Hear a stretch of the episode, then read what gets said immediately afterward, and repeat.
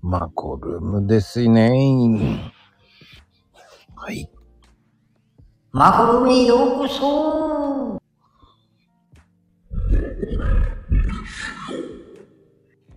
いやー、僕は犯人じゃないんですよ。あそこにいたのはい。始まりました。マコルームでございます。なんでしょうね。あ、今日のゲストね、素敵な、ミヤさんでございますよ。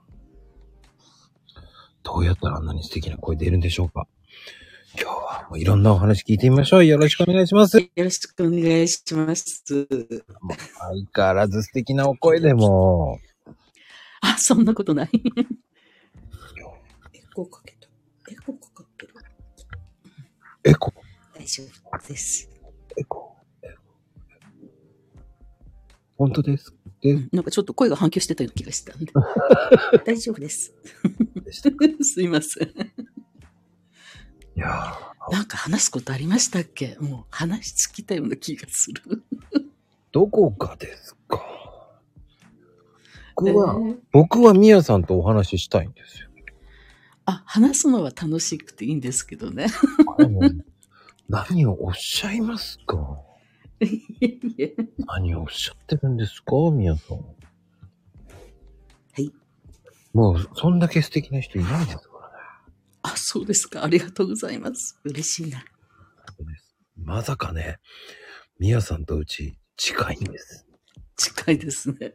昨日大変でしたね、雪が。ああ、坂道どうでした大丈夫でした坂道っていうか、うん昨日帰ってくるの遅かったんですよ。9時過ぎてて。 はい。で、もう靴が、 お昼頃出かけたんではい、アスファルト出てたんですよね。だから、普通のスニーカーで行ったんですよ。それも、そこの薄い。 ええそしたら帰ってきたら、最寄り駅に降りたら、 すごいの、ズボッと抜ける。いやどうーで、出かけるのに、あの、カート引いてたんですよ。カートとか重たいんで、うんうんうんいつも入れて歩くんですけど、もう、引っ張れない。 いやー、そうでしょう。言っていただければお迎えに上がったのに。そう。だから、で、雨降ってて、傘は持ってたんですけどね、うん。あの、杖の滑ったら困るから、片一方はカート引きずって、片一方傘を杖にして、ええ逆じゃないですかって感じですよね。そう。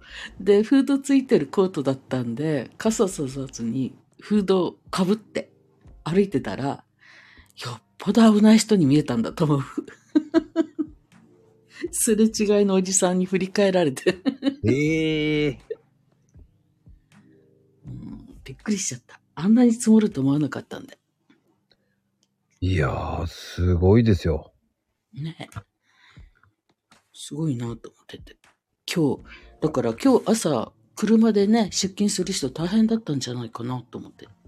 おー僕はね、あの、ちゃんと角タイヤなんで。あ、じゃあまだ大丈夫ですね。もう、悠々と帰ってきました。そうだよね。あんなにつ、アサファルトは大丈夫だと思ったんですよ。うんうんうんだから、ちょっと靴をね、考えたんだけど、まあ、いっかと思ったんですよね。少しぐらい染み、あの、キャンパス生地っていうのかなあの、素材が。そこは違うけどね、側が。だから、雨だと染みるかなと思ったけど、まあ、大丈夫かと思ったら、まあ、見事にうん。やられ埋またっわ、て。 やられたわってなりますよね。そう。うん、あ歩いて10分か15分ぐらいなんで、駅から。まあ、大丈夫かななんて、軽い、軽い気持ちで行ったのが間違いでしたね。あー、でしょうね。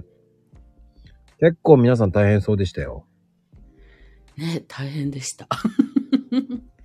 まだね、あの、カート持ってなければ、まだ大丈夫だったんだけど、うんカートが横、下のタイヤが動かないじゃないですか。うんうんうんうん。だから持ち上げるか引きずるかで、ひ持ち上げてはずっと歩けなかった、重たかったんで、ああ。カートで転がして歩くっていう重さで入れてたんで、 そう、それがなければまあ普通に傘さして歩けてたんですけどね。カートをそこにコインロッカーに置いていくことはできなかったんですね。ああ全然頭いなかった。 そうですよね。駅にコインロッカーありますよね。あそこの駅あるはずなんですよ。あります、あります。ちなみに、あの、僕、昔、多分知ってるかな。パン屋さんに働いてたんですよ。パン屋さん。レオとモナの。あ、はいはいはい。え、あそこって、あの、すごい、ここの、マイナー的になるけど、旧16号線沿いのそうです、そうです、そうです、そうです、そうです。昔よくあの、買い物で通ってまして、あそこ。もうね、あそこで、うん。まあ、まあ、アーカイブし、まあ、この前半、あんまり聞かれないと思うんで、あの、あそこを、やらないかって言われて。あら、で、半年間ね、うん。ただ働きで、やったんですかうん、やりました。へえ、あの、あれのパン屋さんは、移動パン屋さんもしてましたよね、確か。うん、やってました、やってました。うん。あのーまあでも3ヶ月、半年、3、4ヶ月、こう、まあ慣れればなんとかできるなっていうぐらいやってて、僕パティシエやってたから、それでついでにその話がたまたま来て、はいはいはい。パン屋やれるんだったら、じゃあ、と思ったら、なんか話が違うぞっていう、あら2点3点しちゃって、うんうん。んじゃあ僕辞めるって言ったら、いやいやいや、すごい助かってるから、ちょっと働いてよって言われて、いいですよ。じゃあって給料くれんだな、ちゃんとくれるんだなと思って、最低でも20万はくれんだろうなと思って、うんうんうん。 10万しかくれなくて。いや、だってあそこそんなに流行ってたまあまあ流行ってましたよ。なんか、何回か顔出したことあるんですよ。覗いたことは。うんうん。で、周りのお客さん見たらなんか常連さんっぽくって、で、あのお店自体も車止めにくいし、寄りにくい立地だったじゃないですか。はいはいはいはい。だからここでお客さん入るのかなと思ってたら、移動パン屋さんにもなってたんで、うんうん。あ、こういう風にして稼いでんのかと思ってたけど、中入ってそんなに種類なかったような気したんだよね。あれね、朝ね、うん。 6時過ぎぐらいからもうどんどんお客さん来るんですよ。そうだよね。地元の、あの、近所の人かなっていう感じだす。ごい売れるんですよ、あそこ。あ、そうなのうん。もうね、ほとんど8時か9時にはもうほとんどないんですよ。はい。じゃあ、私が行くのがいつも遅かったんだ。はいえ、はいはい。どんどん、え、もうないのっていうぐらい。ええはいやな。んかだから私、お昼過ぎか夕方ぐらいの間に行ってたんで、うん。なんか品物ないし、とか思って。早いんですよ。早いんですね、売れるのが。で、パン美味しかったんですよ。そうそう、パンは美味しかったんだけど、あ、友藤さんいらっしゃいませ。あ、どうも。だけど、うん。なんかね、雰囲気が入りにくい雰囲気だった。ああ、確かにね。なんていうのかな。もう常連さんで固めてるっていうのかな。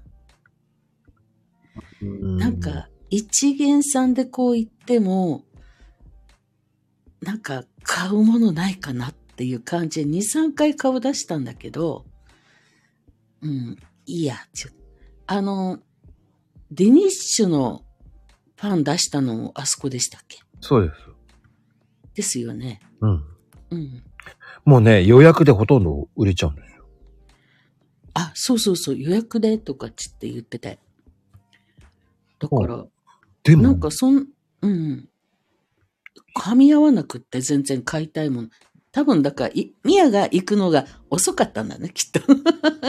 あのね、1日平均70分ぐらい焼いてたんですよ。 あ、そんなに焼いてたんだ。うん、ここ化け物だっていうぐらい売れてたんですよ。じゃあ、じゃあもうちょっともらってもよかったよね。だから、なんて言うんだで、あの、綾瀬の方の市役所の方にもあるんですよ。 うんうん、あるある、あった。今はそっちだけやってると思うんですけどね。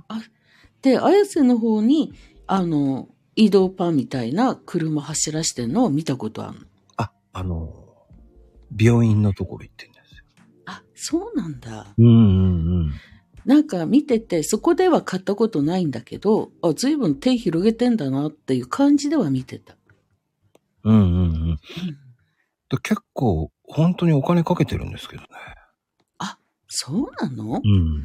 全然知らなかった。だから、あの、雰囲気的には、なんかほら、入った感じ、そんなに、私はもうお昼ぐ、早くてお昼前後だったから、うんうんもうパンもないし、 うん。ないないないね。で、なんかあっても、あっても予約のパンですとかって言われたから、ここって普通に売ってないんだと思ってて、で、2、3回でもうやめたかな、顔出すの。いやー、そうなっちゃうんですよ。だうんもっといい売り方すればいいのにと思ったんですけど、ただ、間に合わないんですよね。人足んないから。あ、そっかそっか。だって、結局、あそこでデニッシュバンバン仕込んでんの、うんうん半年行った時、パートのおばさん、もう一人ぐらい、二人ぐらいしかいなかった。そうだよね。あの、前ってさ、あの、場所変わったじゃないうん。あの、16号線が、うん。ちょっとなんちゅうの、三角、ん裏覚えなんだけど、なんかそんな角地のとこに立ってたような気するんだけど、その前って、その反対側になかったっけあ、それはわからない。なんか場所変わったような気すんだよね。で、あの、そのデニッシュの、ちょうど流行った時じゃないですか。デニッシュのトースト、あの、食パンが。うんうんう。うんん。で、高いっていうのがもう、ね、なんとなく浸透してた時に売り出してたから、っていう感じで、ちょっと興味本位で入ったんだけどね。大変ですよ、仕込む方。でもなんか人もそんなにいないし、ほんと趣味でやってんのかなっていう雰囲気だった。うん。でも、あの、え、こんなに作って売れんのっていうぐらいバンバン作って、うんうん。はい配送とかしてたり、あ、そうなんだ。うん、じゃ老人ホームのパン作って送ってたりとか。あ、あ、そうかそうか。じゃあ、あの、店頭よりも予約とかそういう中でやってたんだね。もう、そんな感じでしたよ。うんだから僕辞めるとき、えって言われて、いやいや、無理だよ。って言って10万も暮らせねえよ。食べれないよね、10万じゃね。そましてそんなに、はい。6時頃から売り出したっていうことは、パンに仕込むのがもう、い2時とか1時じゃないですか。いや、始発で行ってましたよ。あ、本当に。始発でバンバン焼けば間に合うんで。でもその前にほら、こねたりとかってしないのそれはもうやってくれてるんだ。 もう生地はできて、もうバンバンバンバン。もう行った瞬間にもうすぐやってますよ。そっか。もう行った瞬間にもうやってますよ、もあーだからか、なんか、うん。あ、そうなんですね。わ、じゃあ私、まこさんの顔見てるかもね。 う。いやー、どうだろう。結構前ですよ。十、十七、八年前ぐらいかな。十年、10年以上前だよ。多分。僕は。ね、パティシエやって辞めて、うんうん。しばらく遊ぼうかなと思って、その時に、パンどうっていうので、ああ、面白いじゃんっつってやってたからできるよってって、即戦力になってたからす、なんだこの人っていうふうに思われながらやってたから。あ、そっかそっか。あ、でも、ミヤも、そこへ通ってたのはその頃かなあ。旦那さんとか子供、まだ家族いた頃だったから。 いやいや、今家族いないような言い方をしちゃダメよ。今ね、一人暮らしだか一応ね、素敵な時代があったんですから、皆さんね。ら。そうね。うん。いや、うち、あの、嫌だったんですよ、主人が。あの、お魚、スーパーの、なんちゅうのパックに入ってるような魚が。うん。うん。だからあの辺に、うんとね、なんつったっけ。魚、魚七違うな。なんか魚屋があったんですよ。桜な、桜並木通り。へえ。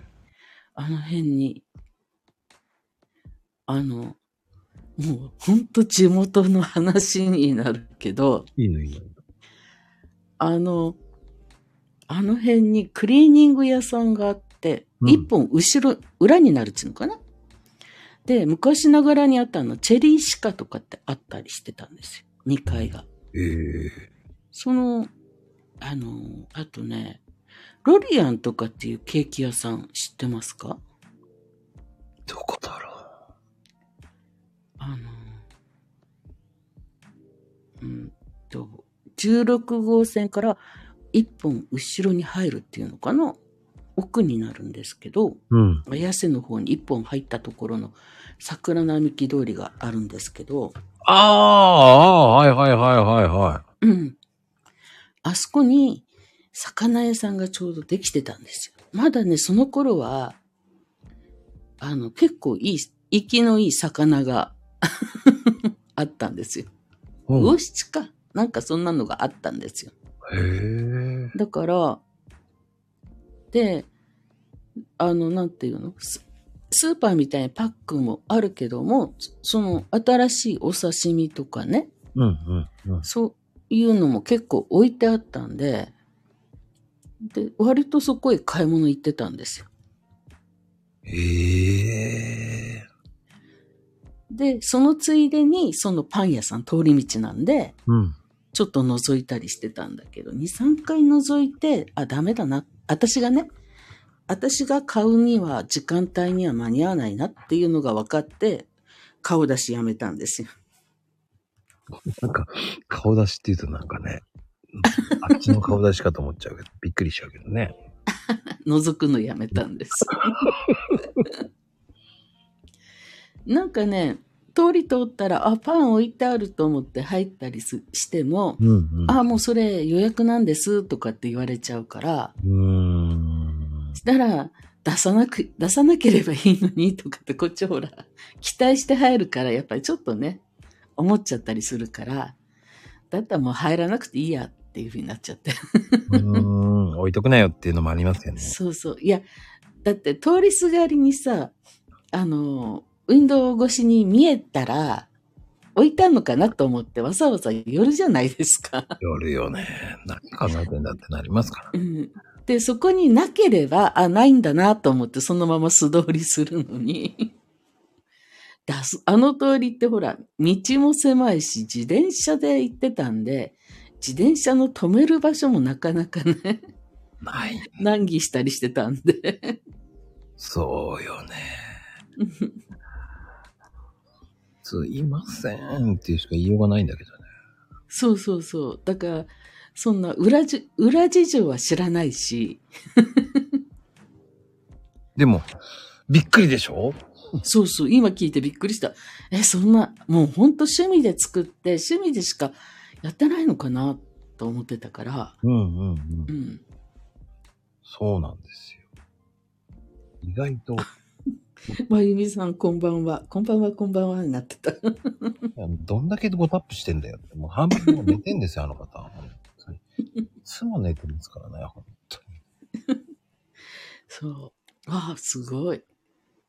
もう、あの辺は近いですよ。歩いて10分、15分ぐらいで、宮のうち着きますよ。 僕あの辺よく仕事でよくいうろちょろしてるんですよ。あ、そうなんですね。はい。あのー多分言ったらバレます、す ぐ。僕のこと言ったら多分すぐバレます。あ、そうなんだ。うんそれぐらい有名です。どこで食べ物屋さんでいやいやいやいや、そうじゃないぐらいです。まあ、あの辺、ちょろちょろちょろちょろ動いてますから。うん、なんか、でもあの辺、だんだんお店がほら、閉めてってるから、うん。ただ、そんなにいないよね。ただただ僕はよく走ってるんで、車。この、あの、アイコンと同じマークを車に貼っといてくれればすぐ見つかるのにね。 それはし、あの、すいません。 僕のね、あの、リアルのもう一個、これはもうほら、僕、ほら、実家でしょうんうん。で、それじゃあ、暮らせないから、コーヒー屋さん。あ、そっかそっか。コーヒー屋さんじゃ暮らせないんですよ。うんうん。だから、ね、外の外貨稼がないといけないんで。外貨稼ぎね。そうなんですよ。ちゃんと、あの、本業があるんですよ、ちゃんと。あ、そうなんですそうね。本業が多分、宮さんに言ったらすぐバレます。えー、なんだろう。綾瀬の方ですか。あいや、突っ綾込ま瀬なじいゃ。ないです。綾瀬じゃないんですけど、ええもう、あの辺だったらもう誰もが知って ます。結構有名なとこなんですよ。えって言われます。あ、本当に有名です、だから。えー、顔出し、覗いていこうかな。 あちこち。もう、本当によく、あの辺よく走ってますし。うん、でも、あ、本当にね、あの、一人になってからあの辺と通らなくなったんで。でも、綾瀬にいれば絶対聞いたことあるっていうのはわかると思います。あ、ほん、うわ三重はね、綾瀬じゃないんですよ。でも、なんとなく言うと、もう、もうあえて言ってるんです から、もう。あえて言ってるんですから、もうその辺はもう分かってくださ い。的を、的をずらしてるんですね。え 分かってください。はい。あの辺で有名なとこなんですよ、僕。うん。なんとなくわかるんだけど、でも、うん。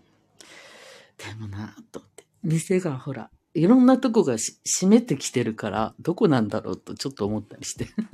もう、すごい、えー、あそこっていうふうに、もう分かるぐらいなとこですから。だから濁してるんですよ。え、え、そうなんですね。そうなんです。そうだって。でもね、いや、綾瀬はよくわかってないよ。いや、濁してるんだ って。こっちじゃない方ですから、もじゃあわかるかもしれない。う。でしょでしょでしょでしょそっちだよ。そっち言えばもうすぐ一発でわかる。そうだね。あや、綾瀬の方は、あまり、あの、何があってとか細かく言ってくれればわかるだろうけど。うん。うん言いません、言いません。これはプライベートのことなんでね。言いませんよ。。そうですすね。 わかりました。もうリアルすぎるので。うん、ミヤさんは知ってます。聞いたことあると思います場。うん。もう一発で言うと、わかったっけもうあの辺で地元では結構有名なんで。まあ、建屋的に。そうだよね。最寄り駅から10分か15分したらわかるよね。うんうんうん。僕は、あの、終点のところの、うん。終点あるじゃないですか。はい。あそこの終点はい。の駅から3分圏内なんで。おーなんとなくわかるような気がする。わかりま した。3分圏内なんですよ。あーなあ突っ込まない。だから、これ以上言えないんですよ。もうすぐそうだね。わかるんですよ。もう言えうんば、3分って言ったら、もうだって、宮の頭の中に駅からコンパス引いたもん。でしょもうすぐバレるんだよね。わかこるのか辺かっていう感じで。そうそうそうそうそう。 もう、僕は、だからその辺で、だから車はもうあの辺エリアを全部ずっといろんなとこい行ってるんで。えー、じゃあ、宮もうろう。あ、でもね、本当にね、今ね、あのー、仕事が、館が横浜なんで、 あ横浜ちっちゃって。あの、そっちの方行って、そこ行く前は、あの、そっちの終点の方に行ってたんだけど、そうなの。で、あの、まともにね、うんあ、の、サラリーマンっていうかね、そういう会社に、普通に会社勤めしてた時はね。うん、うん。うん。で、もういいやと思って辞めて、声がかかって、館行ったら今度ほら、拠点が全然違う、反対方向になっちゃったから、うん、でも近いよね。近いね。 30分ぐらい行け、20分20分で行けるんじゃないすごい近いよね。そうそう。電車だとね、多分、30分。あ、そっか。乗り継ぎなかったらもっと近いかもしれない。乗り継ぎとか歩く時間入れると、30分ぐらいやっぱりね。うん。やっぱりね、場所だんだん追求してた。いやいやいや、もう分かってるんでね、僕は。 そうだよね。わかるよね。だって僕、本来は、あの、中区にいたんで。うん、あの、スタジアムの近くにいたんで。スタジ横浜スタジアム。オうんうん。関内駅の方にいた。もうスタジアム、もういよくコンサートとかよく聞こえてましたし、球場とかも聞こえてたし。そうだよね。うん。いや、あのね、館がね、もともとうん。館内だったんですよ。へえ。で、いや、それで、うんと思っそれで中学で、うんと思ったんだけど。で、あのーあそこの伊勢崎通りってあるじゃない伊勢です崎か。モールね。はいはい。モール。うん。あの中にあったんで、あるあるあるあるあるある。で、あの中が酔っ払いばっかりなんですよ。 わかると思うけどう。ん。うん。で、朝ね、うん。そこへ向かっていくときに、うん。もう飲んで帰る人とすれ違うんですよ。酔っ払いの人たちと。すんごいところに来たなと思って。最初行った時に、うん。それに気づかなくって、で、普通に、あ、そうなんだと思ってい行ったんだけど、行き始めて、ここってすごいとこだなと思って。はあ。で、あまり顔出ししてなかったんですよ、そこに。うんうんうんだ。から、来るお客さんも、と特定、ある程度、なんとなくわかるでしょ うんうん。で、相談内容も結構異質だったりしてたんで、うん。変なで、とどこ。うしようかなと思って、変なとこ。あそこは。そう。本当にね、あの、お昼に、お昼、外に出るじゃないですか。うん。だから、戻ってきた時に入り口で、あの、女の人が道路の真ん中でね、うんひっくり返ってんです。もう酔っ払ってんですよ。若い女の子が大の字になって。終わってるね。で、そこに、彼氏だと思うんだけど、手引っ張ってんだけど、動かないんですよ。で、たまに、たまに起きると、あの、本当にね、グーで殴ったりしてるんですよね。で、もしとカップルが連れだと思うんだけど、仲間内だと思うんだけど、うん女の人がその寝転がってる女の人に、もう思いっきり蹴っ飛ばしてるすごいよね。だから、こんなとこ行きたい。お客さん入るわけないし、ちゅって、本当会えなかったから、もうやめようかなと思ってたら、うん。あの、で、みんなで、もうダメだよ、つってて、うやっん。てたら、あの、横浜の方に変わったんで、じゃあ、つって、そのまま残っているんですけどね。こんだけ言ってたら、ど、どこにいる かわかるね。あの、僕知ってます、だから。そうだよね。うん。だから、あのーそれで、あのーだから最初は、だから、館内で降り、乗り降りしてたんですよ。スタジアム見ながら。あもあの辺歩いてました。う、あそのうちね、あの、ん地下鉄の方にしたんですけどね。だって、ああの辺、うろちょろ引っ越しまくったんですよ、僕。あ、本当に、うんあじゃあの、な、あのー多分、ドン・キホーテとかあの辺のはいはいはい。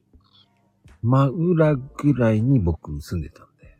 あ最後じ。ゃあ、ほんとすぐ近くにいた。あの辺周辺、いうろちょろしまくってる。引っ越しまくってる。だから、あの、初め、館内に降り、ん乗り降りしてたんだけど、うん。横浜駅で、かん、あの、上りに、荷物をね、持ち上げなきゃ、エスカレーターが動いてなかったんですよ、朝は。動かない、そこは。あの、下りだったのかな上りは、歩、階段歩かなきゃいけなくって、あのね、事故防止なんですよ、あれ。あ、そうなんですか。うんそれで、荷物持ってあの階段結構きつかったんで、それはでそれで、地下鉄、市営地下鉄でいいやと思って、そっちの方に変えたんですよ。書いて正解です よ。そうなんですよ。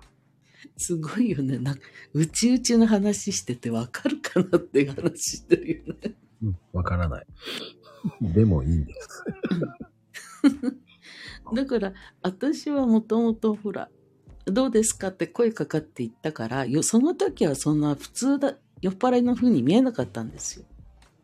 うーん。であのコロナがうん。で規制が始まった頃だったんでうんうんうんうん。あのそこの通りもほら静かだったんですよ。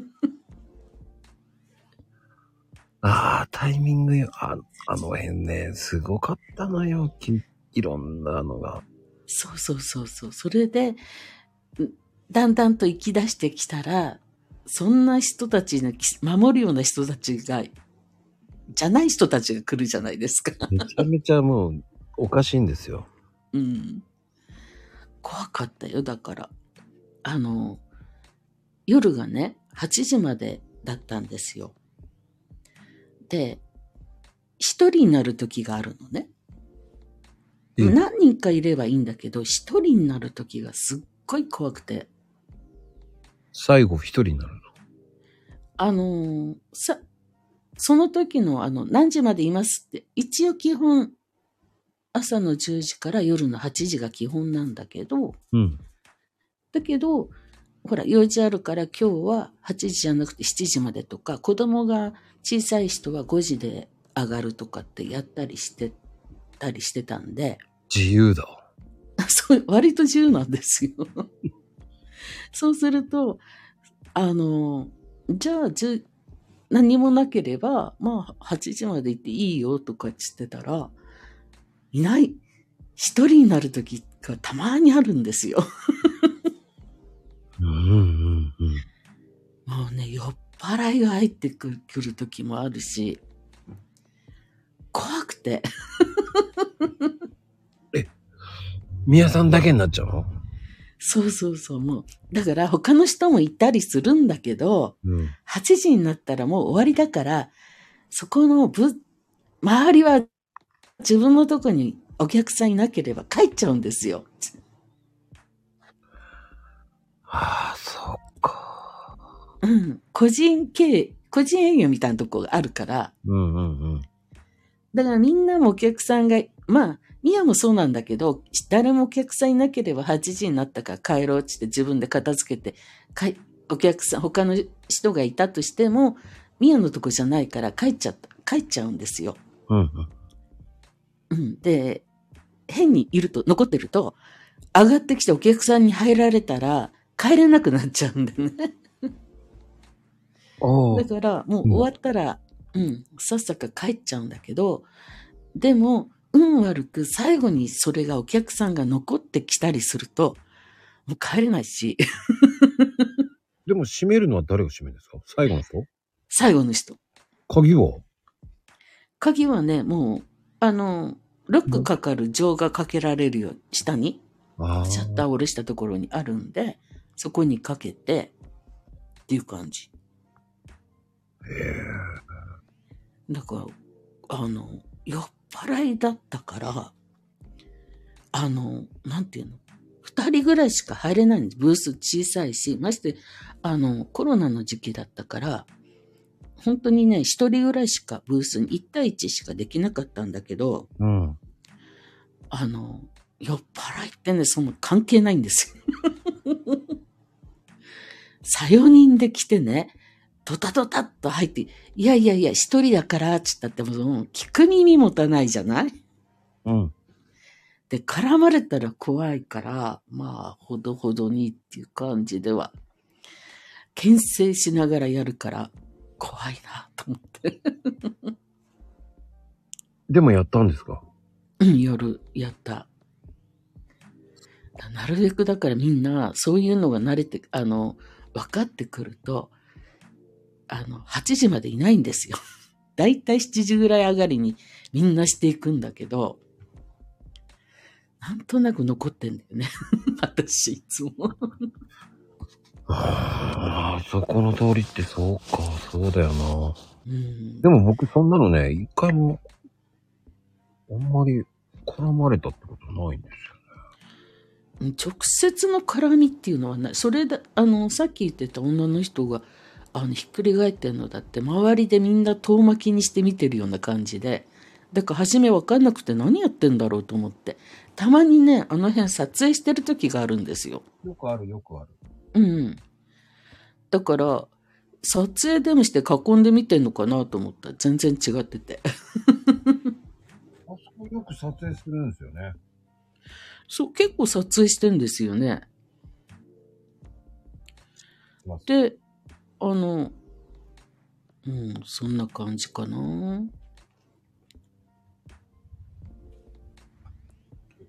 不思議とあそこを撮影しますよね。そう、何がいいのかわかんないんだけどね。か、まあ、あの、刑事系はあそこら辺、裏路地結構使いますよ。使ってますね。たまに裏道で、あの、走ってくるのとか。あの、僕ね、何回かね、映ってます。あ、そうなんですか。 何回か映ってます。何やってんだ、うるせえな、つって思って。じゃあやっぱりすれ違ってますね。 こう、うるせえな、何やってんだよと思ったら、なんかし、あれあれ誰って思いながらね。うんうんうん。そう、そんなのをやってましたね。だから、今のとこはね、割と平和なんですけどね。あとね、未だにわかんないんですけど、はい。 1ヶ月に1回ぐらい、コンビニの撮影があるんですよ。あ、そうなんですかコンビニがね、とりあえず、その、まあ、なんつったらいいんだろう、藤沢とかあっちのちょっと裏側のうんうん。車しか通らないとこなんですけど、はい。毎月1回ぐらいは、このコンビニ撮影してるんですよ。えー、で、もう、まに、あの、本当に個人のコンビニなんですけええ。ど、なんで撮影やってんだろうわかんないなと思いながら、ええ。撮影じゃない時にいたんですよ。ええ。気になって気になって。そしたら、ほんと手作り弁当とか、ええ。なんか、本当に、マイ、マイナーがない、なんでもない、コンビニ戻っての手で、ええ。もう、えーって、そのまま一回出て、出てっちゃいましたけ ど。これは、でもなんか、なんかの撮影、コンビニの撮影とかあると、うんうん。なんかす、ここの、見たことあるな、っていう。もうなんかね、そのためにやってるのかなっていうぐらい。ええ。じゃあ、割とそこをオープンにしてるんでしょうかね、撮影用に。うん、なんでしょうね。す、1ヶ月に1回ぐらい撮影やってるんですよね。ええ。それは見たことない。ただ、あの、歩いててね、うん。あ、撮影だとか思って見てたことはあるんだけど。うん。しょっちゅう、あ、あのーそうだ。あの、飯島直子と小泉京子とはい。中井貴一さんのええ。ドラマがね、名前忘れちゃったんだけど。あ、そんなのあったんですねう。んうんう。うんん。あの、鎌倉があの、撮影なんですけど、うんうん。なぜか、喫茶店とか、あの辺は馬車道だったんですよ。あ、馬車道ね。なんでこんなとこで飯島直子いるんだろうと思いながら、ね、朝歩いてて、なんで飯島直子可愛いなと思いながら、ふって横向いたらまた小泉京子が歩いてるし、なんだか、あれ、ええー、と思いながら二度見しちゃって、ドキッとしますね。ドキッとするんですよ。普通に二人とも、えー、えー、ええー、と思いながら、うん、馬車道は、多いんだよ、馬車道も結構。あの辺はおしゃれなんでしょうかね。馬車道、結構人気ありますよね。なんか撮影してるんですよね。あの、まあ人気のね、ドラマとかいろんな、うんうんうんなん。か刑事もの結構多いんですよね。でも馬車道も一本奥に入ると昔ながらのお店とか雰囲気なんだけど。そう、そういうところをやっぱ追っかけてるんですよね。あうんちょあ、っとそうまなあん、ですね。鳥町くんが追っかけてたりとか。へえ。だって、馬車道のこう、オフィス街じゃないですか。うん、一見綺麗そうに見えて。うん。でも一本裏に行っちゃうと、なんか昔ながらのお店とか、なんかね、よくあるのはあそこの野毛のところとかね。あ、野毛ね。野毛とありますねの橋があるじゃないですか。うんうん。あそこはよくやってますよね。あ、でも野毛までは行ったことないな。本当ですとこよろ。うん。野毛とかもね、あるんですよ、あの辺も。ええ、うん、僕好きな洋食屋さんがあの辺にあるんで。 そうなんですね。はい。野毛ってなんか怖いような気するんですよね。全然。あ、本当にうん。でもね、あの、さっきもややってた、その、伊勢崎、伊勢崎通りだっけあそこ、あの辺を1年ぐらいいたのかな私は。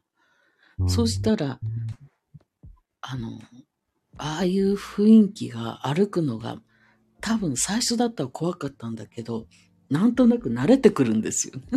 ああ。もうだってね、平気でね、こう、なんて言うんだろう。声かけてくるっちゃう私みたいなおば、おばあちゃんっていうかさ、おばさんにさ、この人何考えてんだと思う時あったもん。あのね、あそこ有名なスカウトの人おじさんがいるんですよ。あ、そうなんですか。有名なスカウトのおじさんがいっぱいいるんですよ。へえ。うん。あの辺でヌード劇場とかあって、うんうん。あのーそういうところを紹介する有名なスカウトのおじちゃんがいるんですよ。うん。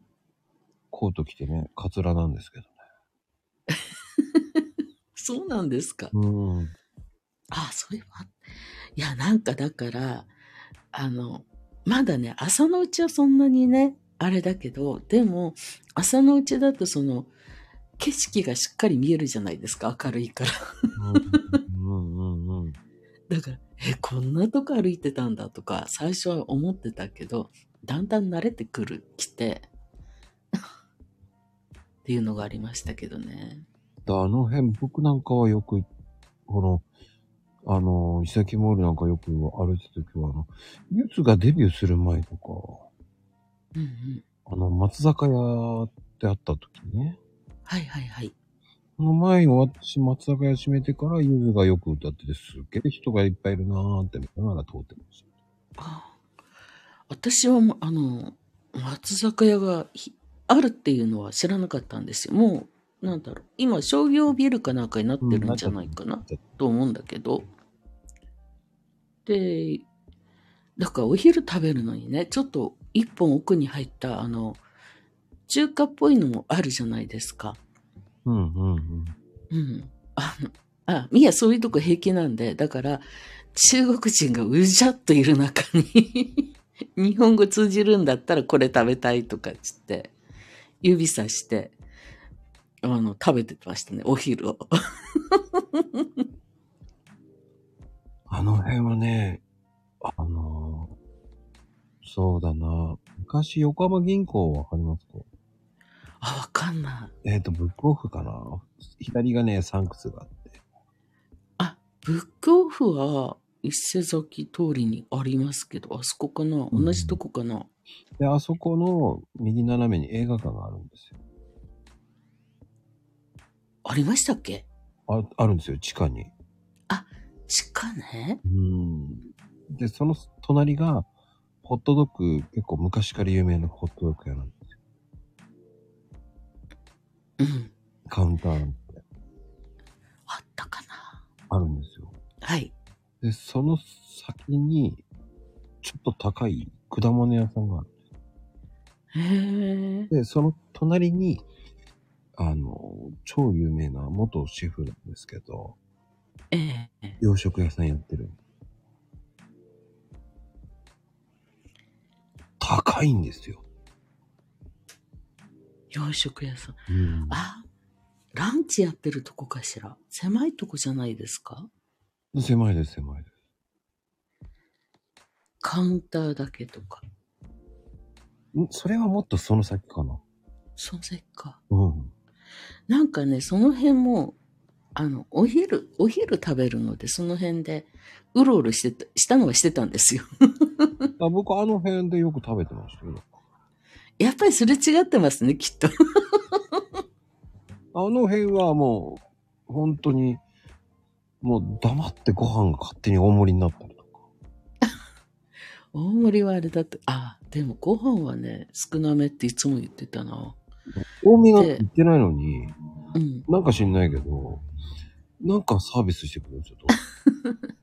でよく来るから分かってるから。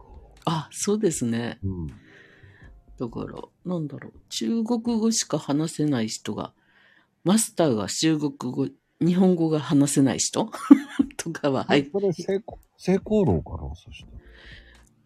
どこかな名前忘れた。途中でもう辞めちゃって、代替えしてた、あの、店替えしてたんですけどね。もう、あの、日本人向けにちゃんとなってたけど、最初の時は、マスターが日本語話せなくて、指でこれとこれっていう感じで定食置いてたりしてたんで。で、そこで一番おすすめはっつったら、あの、豚足スープをこれ絶対美味しいって言われて、じゃあ、つって。で、食べ、そこで豚足スープを食べて、それにハマったんですよ。しばらく通いましたね。豚足スープ。あー、名前どこだったっけな。有名なとこあるんですよ、豚足スープが有名。うん、あるある。ただ、そこの豚足スープが美味しい。ミヤはハマった。あ、美味しいと思って食べたんですけどね。あの辺ね、洋食もそうだし、焼き鳥も有名なとこもある し、結構有名なとこいっぱいあるんです。うん、なんか、うんよく知ってる人から教え、違うところも教えてくれたりしてたんだけど、結局なんだろう。なんか大衆食堂のこじんまりした大衆食堂っぽいところに行ったりとかしてましたね。うん。あとだって普通に飲み屋さんが、あの、コロナからお客さんが入らなくなってきたから、普通のお客さんも入れる、あの、入れるようになったんで、おでん、おでん定食をやりますとかね。やり、始めましたとかで。たで、一回だけね、お昼行って断られたのが、あの、24時間飲み屋やってるところに、焼き鳥っていうか、焼き物魚とかそういうもの食べたくて、飲み屋さんってあるじゃないですか。居酒屋さんって焼き鳥とか。うんうんうんうん。で、そこに入ったんですよ。で、ご飯をおにぎりかなんかでもあるだろうと思ったの。居酒屋でも。うんうん。したら、うちはご飯もありませんとかって言われて、あ、じゃあいいですってってそのまま出てきたけどね。 お酒飲まないお方お断りって言われて。まあね、変なとこなんですよね、あの辺。うん。まあいいやと思って。あの辺はだ、あ、そうそう、野毛おでんが有名ですよね。おでんね。うーん。だからその辺かな。でも、一年、一年、ちょっとぐらいしかいなくて、で、週2回ぐらいしか行ってなかったから、あれかなと思ったけど。うん。でも結構売ってましたね。そんなに、まあ、その間のお昼ぐらいかなうろうろしてたのは。これね、ほんとマニアックに美味しいとこいっぱいあるんですよ。あ、そうそうそう。入るとね、そんな感じだった。だから、うん、それを見つけるのが美味しく、あれだったかなうーん。あとう。有、有名なワンタン、ワンタン麺、ワンタン屋さんがあった、あったんです。名前忘れた。ありますあります。ううん。ねあそこ行って、ワンタン食べて帰ってきたり、お昼に行ったりとかしてましたね。あの、すき焼きの有名なお店もあります。あー、すき焼きか。うん。洗い屋さんっていうのがね、有名。わかんない。でね、それ伊勢崎モールずっとまっすぐ行くと、広根町方面、広根町じゃなくて、小金町の方面ずっと歩いていくと、はい。カニの有名なお店もあるしね。え ー、うん。じゃあもうちょっと早くマコさんと知り合ってたら、美味しいとこもっと行けたんですね。あホルモンのお店もあるし、とかね。そうそうそう。で、看板がないお店もあるんですよ。あ、そうなの看板がないお店がね、いっつも行くとね、もう、ママスターおすすめって、えー、もうおすすめしか出てこないんですよ。メニューもうね、ないんですよ。夜行くといいよとかって言われて教えてくれたお店はあったんだけど、うん。夜はもう帰りたかったんで、 ね昼間しか行く動かなかったんですけどね。あの、今の横浜の駅前よりもよっぽどそっちの方が食べるものは 結構発見できましたね。横浜はね、もう、ない。ないよね。本当に、ない。ない。なんでないんでしょうね。ないよね。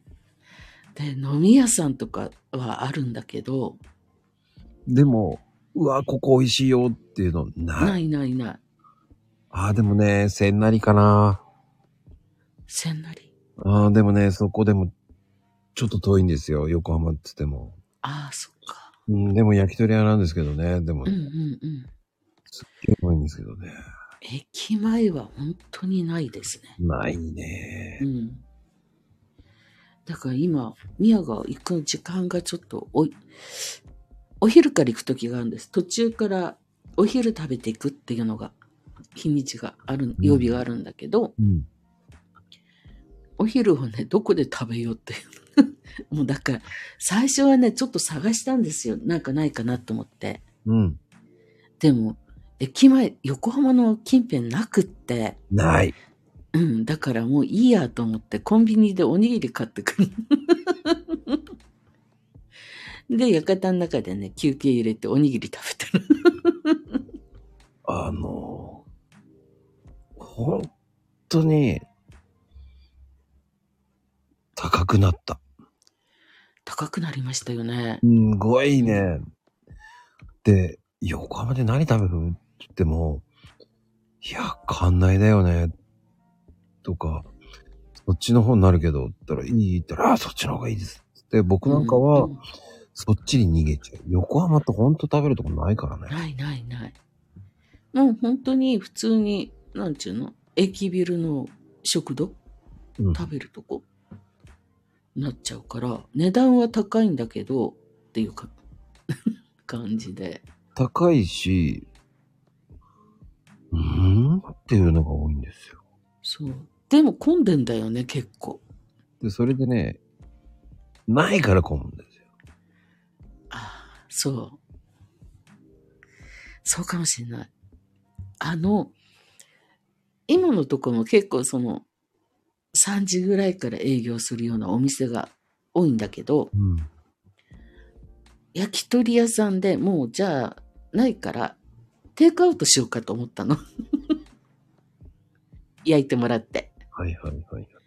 テイクアウトしませんって言われたの。そうだよな。あ、テイクアウトないのとかっつって、じゃあいいやっつって出たことあるけど、うん、なかなかね、だからない。あの、近くにね、場所行ったらあれなんだけど、中本っていうほら、蒙古タンメンあります、あそこね。うん。あれだけはすごい並んでます、いつも。あの、唯一、焼き飯焼きスパって知らないですか知らない。焼き飯焼きスパってあるんですよ。えー、あの近辺すですかうん。あったっけあるんですよ。相鉄ムービーの中に入ってるんですけど。え、相鉄、あ、相鉄ムービーの中に入ってんのね。うん。焼き飯焼きスパっていうね、金太郎って確かなんですよ。昔ながらのパスタなんですけど、ええ意外と美味しいです、そこも。ああ。わかった。今度相鉄ムービーの方に行ってみようかな。いや、ムービー意外と、うんうん。あとはね、僕、正直言って、ねえっす。ないないないない。ない。うん。普通に、なんだろう。あの、ね、普通の、普通の味の、普通のご飯っていう感じ。そう、うまく、うん、まずくはないんですよ。うん。でも値段高いの。 ランチでこの値段出すのかっていつも悩むんだけど。ああ、わかります。だけど、そんな食べるとこないし、とか思いながら、でも最悪もう、あまりだったら、あの、コンビニ行って、おにぎりとコーヒー買って帰ってくる。いや、それはよくあるあるですよね。 うん、ないな。そう、まゆみさん、蒙古タンメンってね、辛い、私食べたことないんですけど、辛いんですよね、あれ。確か唐辛子たくさん入って。そうね。ニンニクがすごい効いてる。ニンニクの匂いがすごくするから、ニンニクは効いてるんだろうなと思って。あの、中華屋さんで、あの、大和屋さんかなーと行くぐらいの俺は。大和屋さまあそんなまずくはないんですよ。ん。うんうん。まあチャーハンとか、昔ながらのラーメンっぽいような。はいはい。チャーハンも、本当本当に、昔あるようなチャーハン。ああ。大和屋っていうね。西口の方なんですけど。あ、じゃあ、西口なら、んと、ん高島屋がどっちだ西口ですよね。そうです、そうです。あっちの方にありましたっけあるんですよ。大和屋っていう。えー上に高島屋の近くですかあの ビブレの方です。ビブレ。はいはい。あの中ビブレとあの、えーなんつったらいいんだろうな。えーっと、そうだな。ビッグエコーとかあるじゃないですか。立ち食いそばとかあるじゃないですか。わらびっていう昔からやってる蕎麦屋さんなんですけど、はい。その先の交差点を左に曲がってったところなんですよ。えー、本当に左です。で、えーっとね、1、2、3、4つ角なんですよ、あそこ。四つ角。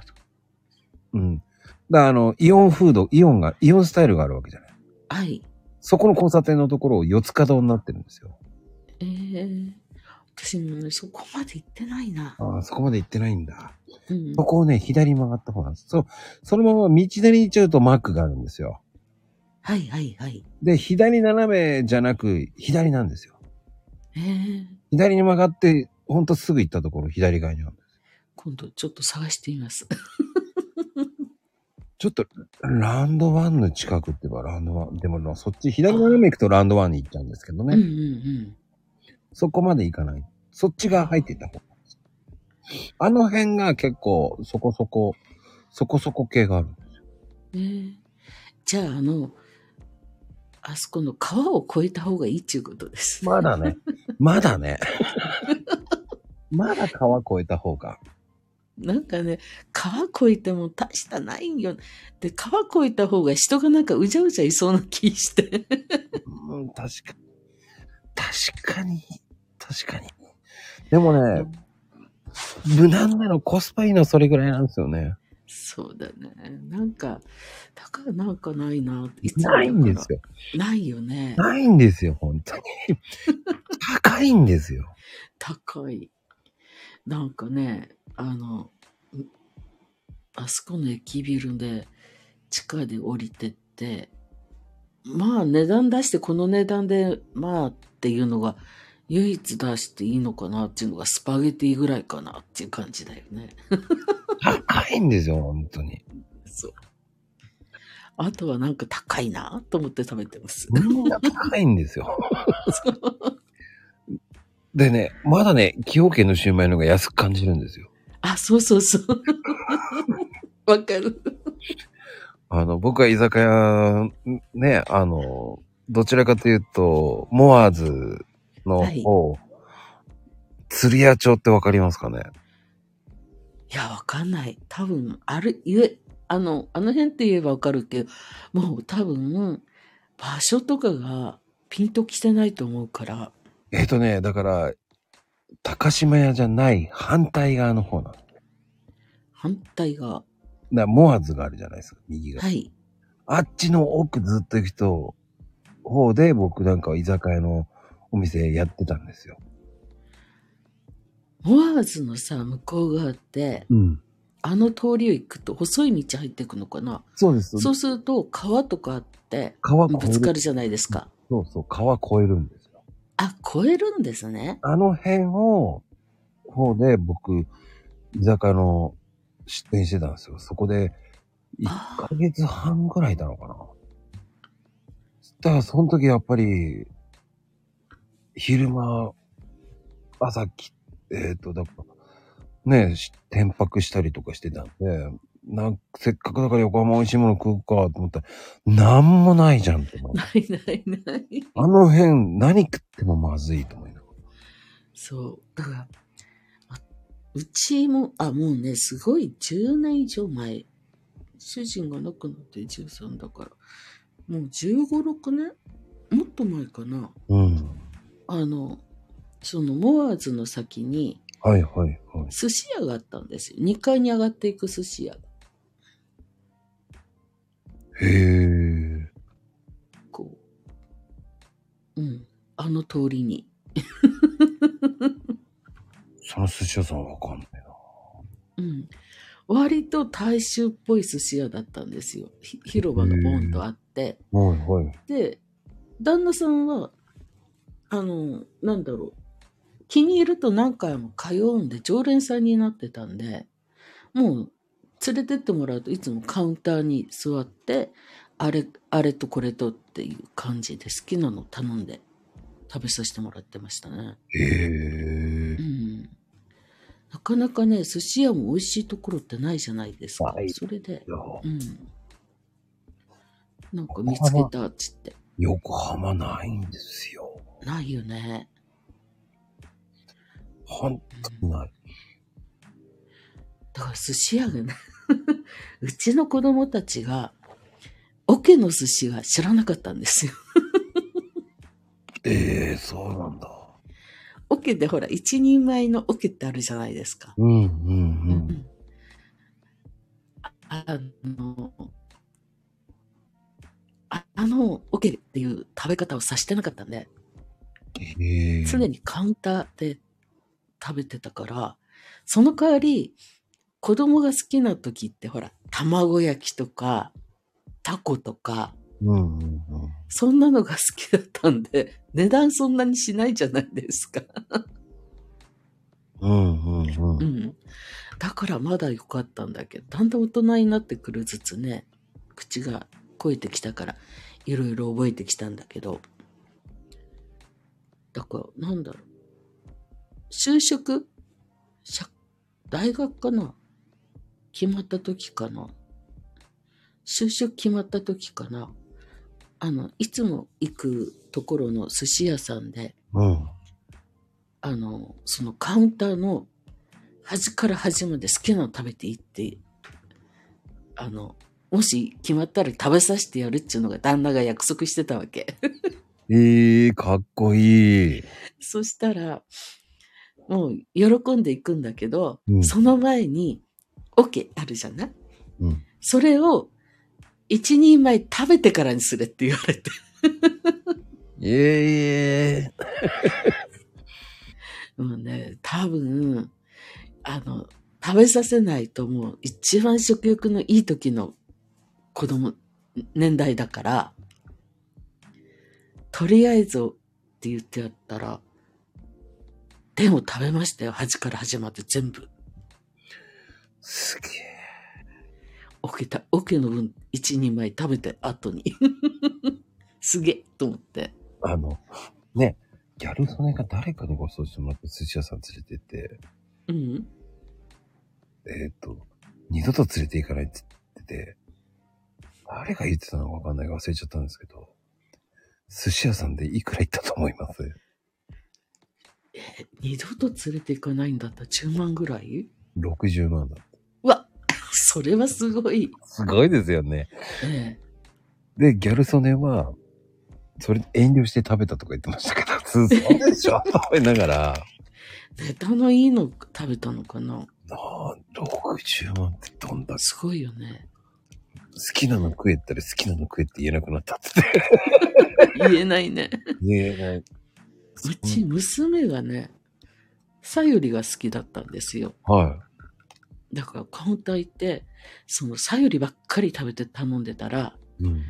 あの、もう、すいません、売り、品切れになりました、つって。 さよりを、さよりも意外と高いんだな。うん、なんかその辺、ほら、私がお金出すんじゃない鬼、鬼だな。うん。おす、お寿司は高いっていうのが分かってるから、ああ。お父さんお願いで言ってる。でもね、素敵な旦那さんですよね。でも、今は、その、お寿司はもう回るものとかなってきてますからね。そうだね。うん。うちね、あの、主人、あの、食べるのは、あの、惜しみなくお金使う人だったんですよ。ほうほうほうほう。うん。だから、その食べるのをやめるんだったら、服、服とかって買うじゃないですか。はい。ああいうのは、俺は継ぎはぎはしてる服を着てでもそういう服を、あの、美味しいもの食べたりしてる人。ほう。本当にね、スーツとかってあの、なんだろう。柔道家みたいな体型してたんですよ。へえ。だからズボンとか、スーツのズボンとか、すぐダメになってて、すぐ買い替えだったんですよ。うんうんうん。で、幅も、ほら、体格もいいんで、結構高かったんで、 オーダーじゃない、オーダーじゃないと入らなかったんで。うんしたら、また、したら、あの、もう最後、じゃあまたのとこ次、次当てしてくれればいいっていうか、次当てするのはいいけども、それをクリーニングになんかとってもないけど恥ずかしくて出せないじゃないっつ って、笑って確かに。うん。だよそんな感じでしたね。だから、なんだろう。もうだいぶ年取ってからななくなる直前ぐらいかな、聞いたときに、もうね、食べるところで家、一軒か二軒変えた、変えるでしょっつって、変えたでしょっつったら、うんっつってたもん。そのぐらい食べ歩いてましたね。僕もそんな感じです。ね、だから、どこどこ行く、その時、旦那がいるうちは、どこどこ行くからなんか美味しいもんない、知らないっつったら、ちゃんと教えてくれてて、うんっていう感じでしたから、割と、だから、息子が、あの、旦那に、亡くなる前に一回、その、どの店に、どの町に、どこ、何が美味しいかっていう一覧表を作っといてくれって、ずっと言ってましたね。うん食い道楽ですよね。うん。だから、あの、ね、何でもお金かけられないじゃないですか。洋服のオーダーだなんだってやってたら、そっちに行ったら食べ物にっていうわけにいかなくなるから。うんうんうん。で、何取るって言ったら、じゃあ俺は食べ物取るから、次は、継ぎはぎあってもいいっていう人でしたね。ね昔ね、運動会、 全然関係ない話、それてってるけどいいかな。全然いいんですよ。昔、会社のまだ運動会があった時なんですよ。うん。ああったんですよ。で、うちの社宅にまだいたんで、その近くのあれ自転車で行ける、歩いて行けるところにグラウンドがあって、そこで運動会をしてたんですよ。うん。で、1回か2回行ったことあるんだけど、顔出し、子供連れて顔出ししたことあるんだけど、でその前にたまたま、私がその、ね、旦那の奥さんだとは知らなくって、私のその前に旦那の職場の人たちがいたんですよ。うん。うん。うん。で、その一人も旦那が言うには割とケチでお金に細かい人だっていうのは聞いてたんだけど、うん。その人がね、なんかもう一人の人と話してて、何の話してたのかな釣りか、靴、スニーカーだったかなんかその運動会のためにこれを買ったんだっていう話をしてて、うんところどころしか聞こえなかったんだけど、最後に、でも宮田より、あ名前言っちゃった。旦那よりいいよなって言われたの。えっていうことは、うちの旦那すっごいあれだったんだろうなと、そこから気をつけるようになりましたよ、私。その、言われた、聞いたから、服装からす。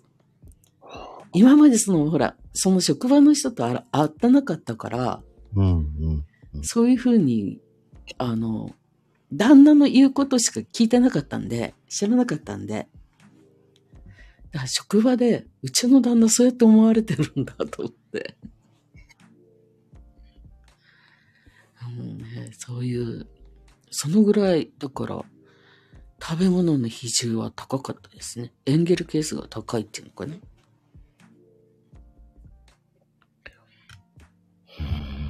うん。で、唯一、一回入ってみたいっつって入ってなか、入ったことないのが、さっきのパン屋さんあった話してたじゃないですか。うん。あの通りの、もうちょっと、なんだろう、駅に向かって歩くっちゃうかな。車走らせていくと、昔スーパーがあったじゃないですか。左、うんと、駅に向かって右手に銀行があって、うんと、スーパーがあったんですよ。なんだっけ。今スーパーじゃないよな。で、銀行、何銀行静岡銀行なんかあるんですよ。 あって、うん。スーパーがあって、その向かいに、昔からの古い食堂があったんですよ。で、お客さん入ってんのっていう雰囲気の食堂だったんだけど、そこを5年も10年も取ってて、潰れてないっていうことは、うん。なんかあるんだよなって、すっごい興味持ってたんだけど、ちょっと入るのに勇気がいるっちって、そこだけはなんか入れなかったみたいだったけど、いつか入ってやろうって言ってましたね。 ええなんかそんな、昔ながらのなんちゅうの、お店食堂。ほんと食堂っていう感じの古びた。今やってないんじゃないかなと思うけど。ええそうなんですね。意外だ。そう、びっくりしちゃった。全然違う。そんな食べ物の話で1時間も話した。もうね、コメント、び、もう、二人の世界入ってるから、 ついてこない。すいいいんですすいません。いいんです。もういいんです、ついてこなくて。 もうマニアックな話すぎて、ついてこない。マニアックだったよね、近い。その、もう限定の場所でやってる。うん。でも、いいんですよ。なんか、この間も私マニアックで限定でやってたの。すいません。 いや、謝んなくていいんですよ。あの、そんなの関係ないんで。うん、あの、それを楽しむのが、僕とみやさんとの会話を、その下ではこう、盗み聞きしてるようなイメージですから。そっか。うんなよかったけど。だってそうですよ。だって、本当に、なんでしょう。二人の会話を楽しむっていうのが大事なんですよ。あんまり気にしなく気にする必要ないっていうか。はい盗み聞きってそうですね。うんうん。だって、その、なんだろう。終わった後にいい話だった。っていうのはもう、思えばいいだけなんで。そうですね。うん。気にする必要ないんですよ。っていう考えでいつも僕、マコロムやって、もう750回ぐらい来てますよ。すごいですね。すごいのかどうなのか分かってないけど。いや ーありがとうございます。楽しければいいんだよね。実はうん。そうそう。なんかでも、そんだけ、いや、あの、よくゲストを、ライブでゲストをおやお呼びしてとかっていうライブがあるじゃないですか。はい。で、多分、ミヤがゲストさんをお呼びしても、多分5分ぐらいで終わりそうな気がする。あれはないでしょうね。いや、だって、聞きたいことって、割とほら、箇条書きにして答えて、はいはいって答えてったら、もう10分ぐらいで終わりませんか それはないよ。ないかなあの、ミア、話が膨らませられないって、今だから、マコさんは多分聞き上手なんだろうなと思います。いや、そんな風に言われたのは初めてですよ。うんこの間、あの、林健二さんが、まこさんのとこで3時間も話しちゃったってって話してましたしね。ケンジさんね、もうあの人よう喋るわ。うん。ちなみにね、今日は751回目。あ、すごい。だから、あの、多分、お呼びして、こう、なんだろう、司会者みたいに、こう、話聞く、出して、うんそこから話吹き、あの、膨らましていく人っていうのは、すごいな、と思います。ああ、そうですか。うん、ミアはあんまり語彙力っていうのかなないなって自分で思っそれがあの、ライブやり出したきっかけなんで、はいはいはい。うん。あの、まあ、未だに収録配信なんだけど、うんあの、収録配信だと自分のこの言いたいとか自分の世界だけを作って配信できるじゃないですか。はい。でもライブになるとなかなかそういう風にいかないし、その話を膨らましてる人っていうのはすごい上手だな、羨ましいなと思って。ほうほうほうほう。話の膨らまし方っていうのがある。どんなの膨らませばいいんですかそれは CM10 の後で。いや、こないだ鑑定してて、うん。あの、いお客さんがいらっしゃった時に、最後に言われたのが、すいませんって、 謝られたの。うーん、失敗だ、あ、みんなダメだなと思ったんですけどね、その時に。はな、あの、話しづらい内容っていうのかな。そんなので出してしまってすいませんって言われて、いや、そうじゃないんだけどなと思ってたんだけどね。うーん。ううんちゃんと。、あの、相談は相談で言ってることはわかるんだけど、全体的に見たらその人そんな悪い流れじゃなかったのね。だから、そこだけフォーカス当ててるだけのことだから、それも悪いことじゃなかったのね。それはその人の試練っていうか、それはちゃんと乗り越えられるものっていう感じだったから、そしたらその先は結構うまくいくよっていうのが出てたんだけど、それを納得した顔してないから、うーん、あとどうやって言ったらいいのかなと思いながら言ってたら、時間になっちゃったんで、そしたら最後に、ね、ご相談者さんにそう言われて、もうそう言わさせる自分もちょっと落ち込む、へこむなと思って。ああ、でもね、僕もお客さんにすいませんって言った。だから逆に謝らないでください。そう当然のことやってるんですから、謝らないでくださいって言っちゃうんですよね。僕そうだからいや悪くはないからつってそれをどういうふうにしたらね伝えていいのかななかなかそのうまい具合に伝えられないっていうのは多分ミアの語彙力がないからだろうなと思って力がないっていうのかな納得させるえっ、とね、その、簡単に教えますね、簡単に。はいでも、これって続けないと無理だし、まだまだ話すことっていっぱいあるんですよ。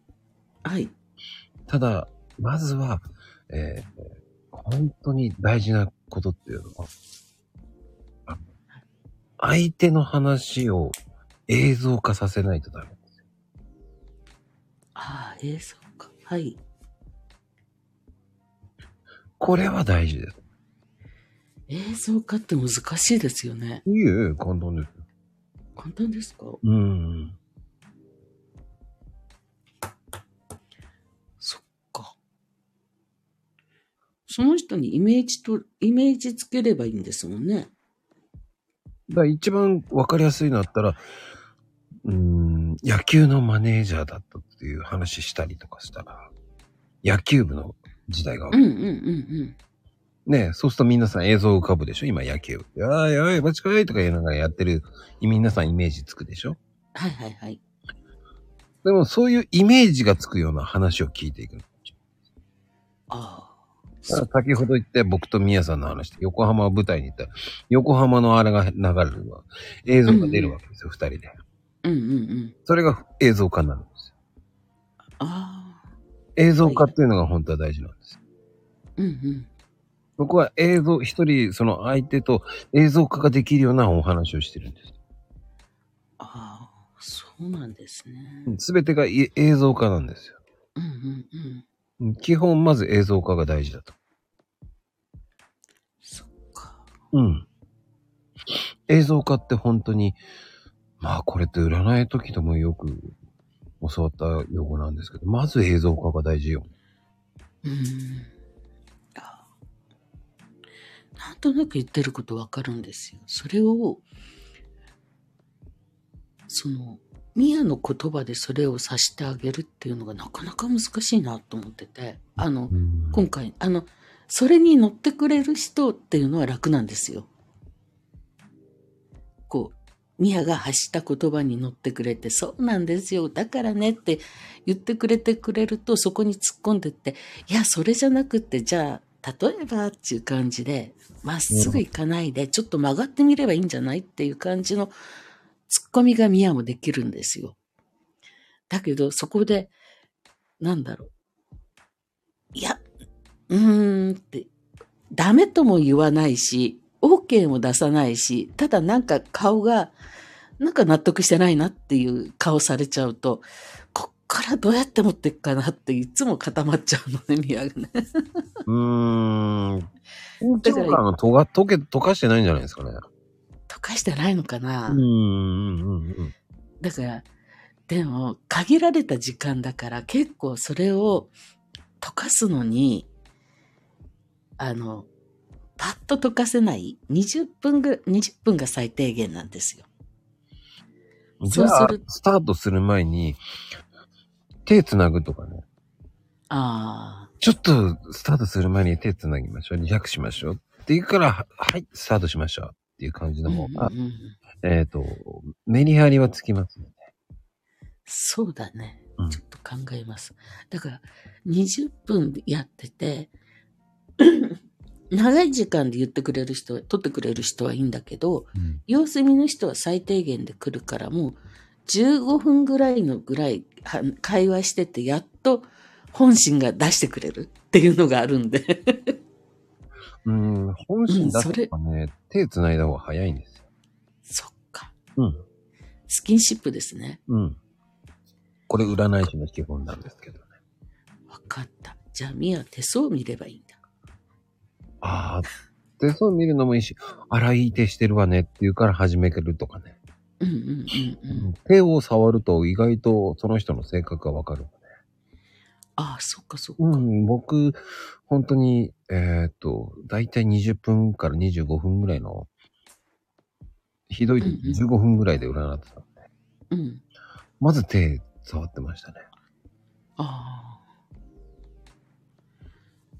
そうだね。触った方が、あの、あるのかもしれない。うん、だから、うん、そのね、その温度差をいかに短くスッて持ってこさせるっていうのが一番大事だったんで。そうそうそう。それがね。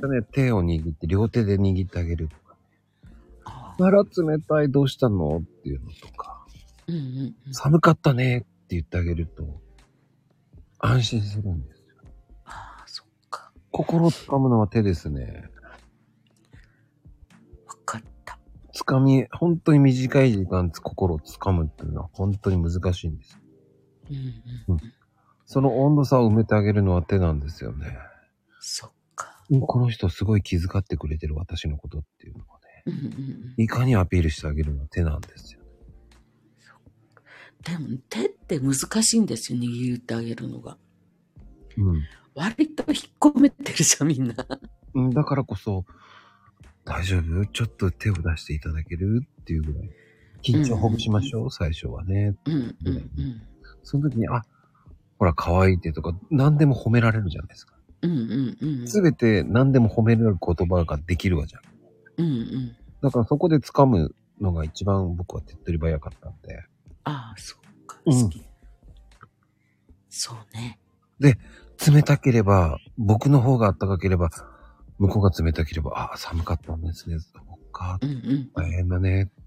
っていうふうに言うのと、向こうが暖かかったら、ああ、やっぱり、ね、心が暖かいんだね。って言ってあげると。ああ、そうですね。うんありがとうございます。今度やってみます。うん。うんなかなかね、あの、シャッターを下ろして、あの、見れ、わく、あの、何いきなり座って当て、当ててごらんなさいっていう感じの人が結構いるんですよね。うん、あと呼吸合わせるしかないですよね。そうなんですよね。で、なんだかんだって話してるうちにほぐれてきて、じゃあ、散った時にはもう時間だよっていう感じになっちゃうから、もったいないなってちょっと思ったりしてね。あとは一緒に深呼吸しましょうか、深くっていうのをやっうんうんうん。手を触りながら、ごめんね、セクハラとかそういうんじゃないからねっていうわけじゃなく、そういう時代じゃなかったからね、僕なんか。うんうんうん。だから手を握って、深呼吸一緒にしましょう、つって、そっからスタートしましょう、つって言ってね、なんだこいつって思われたかもしれないけどね。うんいや いや、それはないと思う。でも確かにそうかもしんない。握って、触られるとね。うん。あの、鑑定士さんね、いるんですよ。その手を触って、イメージ、そこから得られるイメージを出すっていう人。うん、パワーもらえるからね、手をうん握うるんとパワーもらえるんで。だからね、僕は結構好きなんですけどね。あの、もらえればいいんだけど、取られることってないですかああ、しょっちゅうですよ。そんなの取られてもいいと思ってる。そう、取られるとさ、その後もう、なんか、空気の抜けた風船見たくな ってるんですよ、ミヤ。それは長け、長く手繋いじゃダメですよ。大体掴みの30分から1分、それ以上はもう握る必要ないと思います。ええ、それ以上はいらないですよ。そっか。まず掴むためにそれぐらい。うんそれ以上掴んだら持っていかれますから。そうなんだよね。負けちゃいけないわよ、私は。つって、終わった後疲れちゃったら、出しすぎ。もうね、いつもね、強い人に取ら、あの、捕まると、ほんと空気のしぼんだ風船になっちゃうんで。 多分、みやさんって真面目なんですよね。真面目なのかな真面目、真面目。すごい真面目。だってわかるもあ、本当に。 ん。うーん、すごくは、なんか俺、なんかちょっと、うら、うちょっと占いのお姉系のみたいになって話になってるけど。口調になっていや、そんなことない。なんかそんな口調になっちゃってるけど。でもすっごく、本当にこう素敵な、真面目なんだなっていうのが。真面目ではないんだけどい。やいやいやいや、もう向き合いすぎなのよっていうのがもろわかる。ああ。うん。それが悪いんじゃないんですよ。うん。うん。いい意味ですごくいいんですよ。うん。だから、そこで終わったと言っても疲れちゃうんだと思うん です。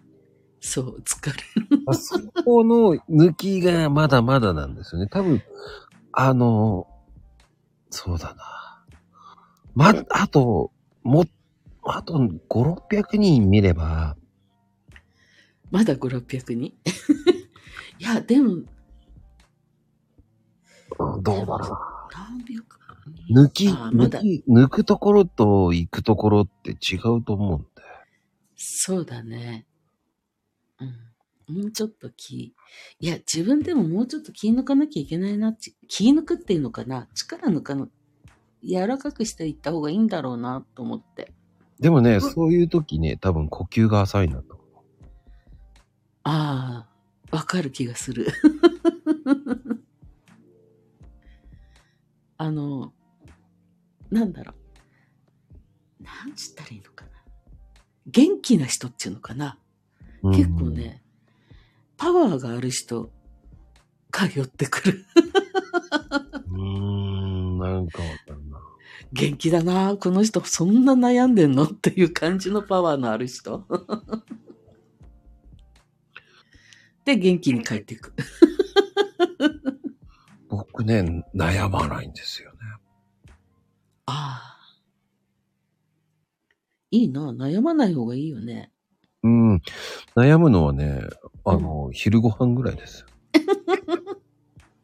それいいな本そうしよう。当にね、昼何しよう、どうでもよくなってくるんですよ ね。最終的にはどうしようって言って、うーん。なんか考えるにあんなってくるんですよ。ああ。でもわかるような気がする。前は、こう、食べたい時はこういうの食べたいなとか思うんですけど、うんうんもう、どこでも食べに行けるから、でもなぁ、ってなっちゃうんですよ。なんかめんどくせえなぁって思っちゃうんですよね。うんだ俺、なんでこんな考えてんだろうとか。うん。うん。そうすると、めんどくさいなぁってなっちゃうんですよね。ああ、わかるような気する。でも本当はそれじゃダメなんだよなぁと思いながら も。だから、本当に最近昼間ですね。昼ご飯が悩むだけです。それ以外はね、悩まない。そっか。悩みを昼ご飯に持っていけばいいんですね。そうそうそう、昼ご飯にもって、幸せなことですよ。昼ご飯を何しようかなっていう、こそう。でもね、昼ご飯何しようかなって言っても浮かばないんだよね、なかなか。う、浮かばなんか食べに行ってもなとか思うからつい。まあ、いっか。それがね、流れが自分家にも影響してきて。あとりあえずお腹膨らんでればいいかなになっちゃって。そうそこなんですよ。なんかね、すごいね、まゆみちゃん。ストリックだね。浮かばない時には食べないって。ああ、いいな多分 ね、そういう人はね、すごい人なんですよ。浮かんで、浮かばない時っていうのは、でも食べなきゃいけないと思うんですよ。あの、浮かばない時に食べない。まあ、わかるんだけど、変な時にお腹空き出すじゃないですか。そうなの。 そうなの。だから食べないとダメなんですよ。そ、それが嫌だなと思って。で、夜って結構、あの、その時間に食べなければ、あ、そんなに食べたくないなとは思っても、寝際にお腹鳴るのは嫌だなとか思うから。それおかしいよ。餌切れで気分悪くなったりするって、それアホでしょ。 食べろよって思いね。ああ、血糖値下がっちゃってるかもね。うーん、多分ね。食べなさいって感じですようね。ん。で、こないだから、あの、缶詰にはまった。なぜあのね、何気に、缶詰をたまたま手に取ったんです、スーパー行って。うん。で、缶詰がやたらと高いっていうのに気がついたの。 私、100円ぐらいで買えると思ったんですよ。うん。缶詰が。うん。で、手に取ったら300何本になってて、缶詰ごときに300円と思ってじっくり見 見ちゃって。で、その時にね、あの、なんだろう、クックパッドかななんか、YouTube かなんかに、サバの水煮の缶詰、うんあれをご飯に入れて炊くと美味しいって書いてあったんですよ。ああ、それドンキのやつとかね、言ってる。かなうん。で、ちょっとね、じゃあ水煮を1個買ってみようと思って、うん。買ったんですよ。で、ご飯に炊くまで入れると、なんかご飯炊くと、あの、炊飯器が生臭くなるじゃないです匂いついちゃうじゃないですか。つくつくつくつく。だから嫌だなと思って、ちょっとね、その、サバの水煮を、水気を切って、うん。で、ちょっと食べたら味が薄かったんで、お醤油そこにちょっとかけてうん食べたら結構美味しかったの。 これ美味しいじゃんと思って。確かに魚食えるしね。うん、で、骨まで食べれるし、っていうんでね、ハマったの。意外と万能なんですよね。そうだね。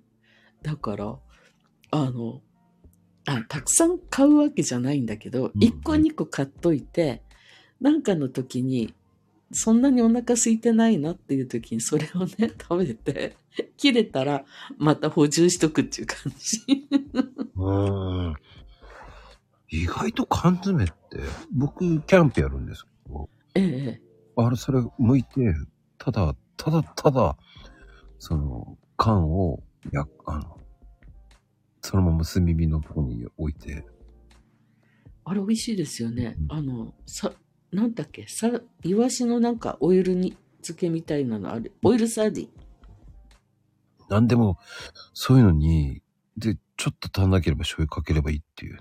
うんだからうちの旦那はそれをよくあのお酒のつまみにしてたんですよ。ウィルサーディンを温めあの軽くあのコンロで火グツグツするように煮立ててうんうんでその上にマヨネーズとお醤油を垂らしてたのかなあと七唐辛子うん。卵もいけるんですよ。え卵もいけるの卵入れちゃうんです。わあそれは知らなかっただからそれをお酒のおつまみに食べてるのはよく知ってるんでで溶食きべて卵、ると私も溶き卵入れちゃうんですよ。ああそれは美味しいかもしんない美味しいんですよ。キャンプでよくやるんですよ。ええ意外とシンプルでうまいんです。まこさんは一人キャンプですかはいあそっかそっか流行ってますよね一人キャンプ流行ってましたねいや、言ってくれる、言ってくれる人 が、癖が強いんですよ、みんな。そうなんですね 過去に、もう虫嫌だ、とか、じゃあ来んなよ、だから。もそううそう、わがままな女性がばっかり多くて、もういいよ、来なくていいよ。キャン、キャンプは若い時行ってたけど、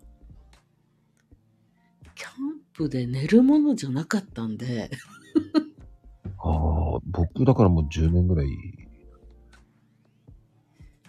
なんだろう。なんかね、キャンプって寝れないんですよ。 興奮してんのかなしてたのかな 言ってください。だから夜通し、なんとなく騒いでましたね。そそれダメですよ。静かにするもんですよ。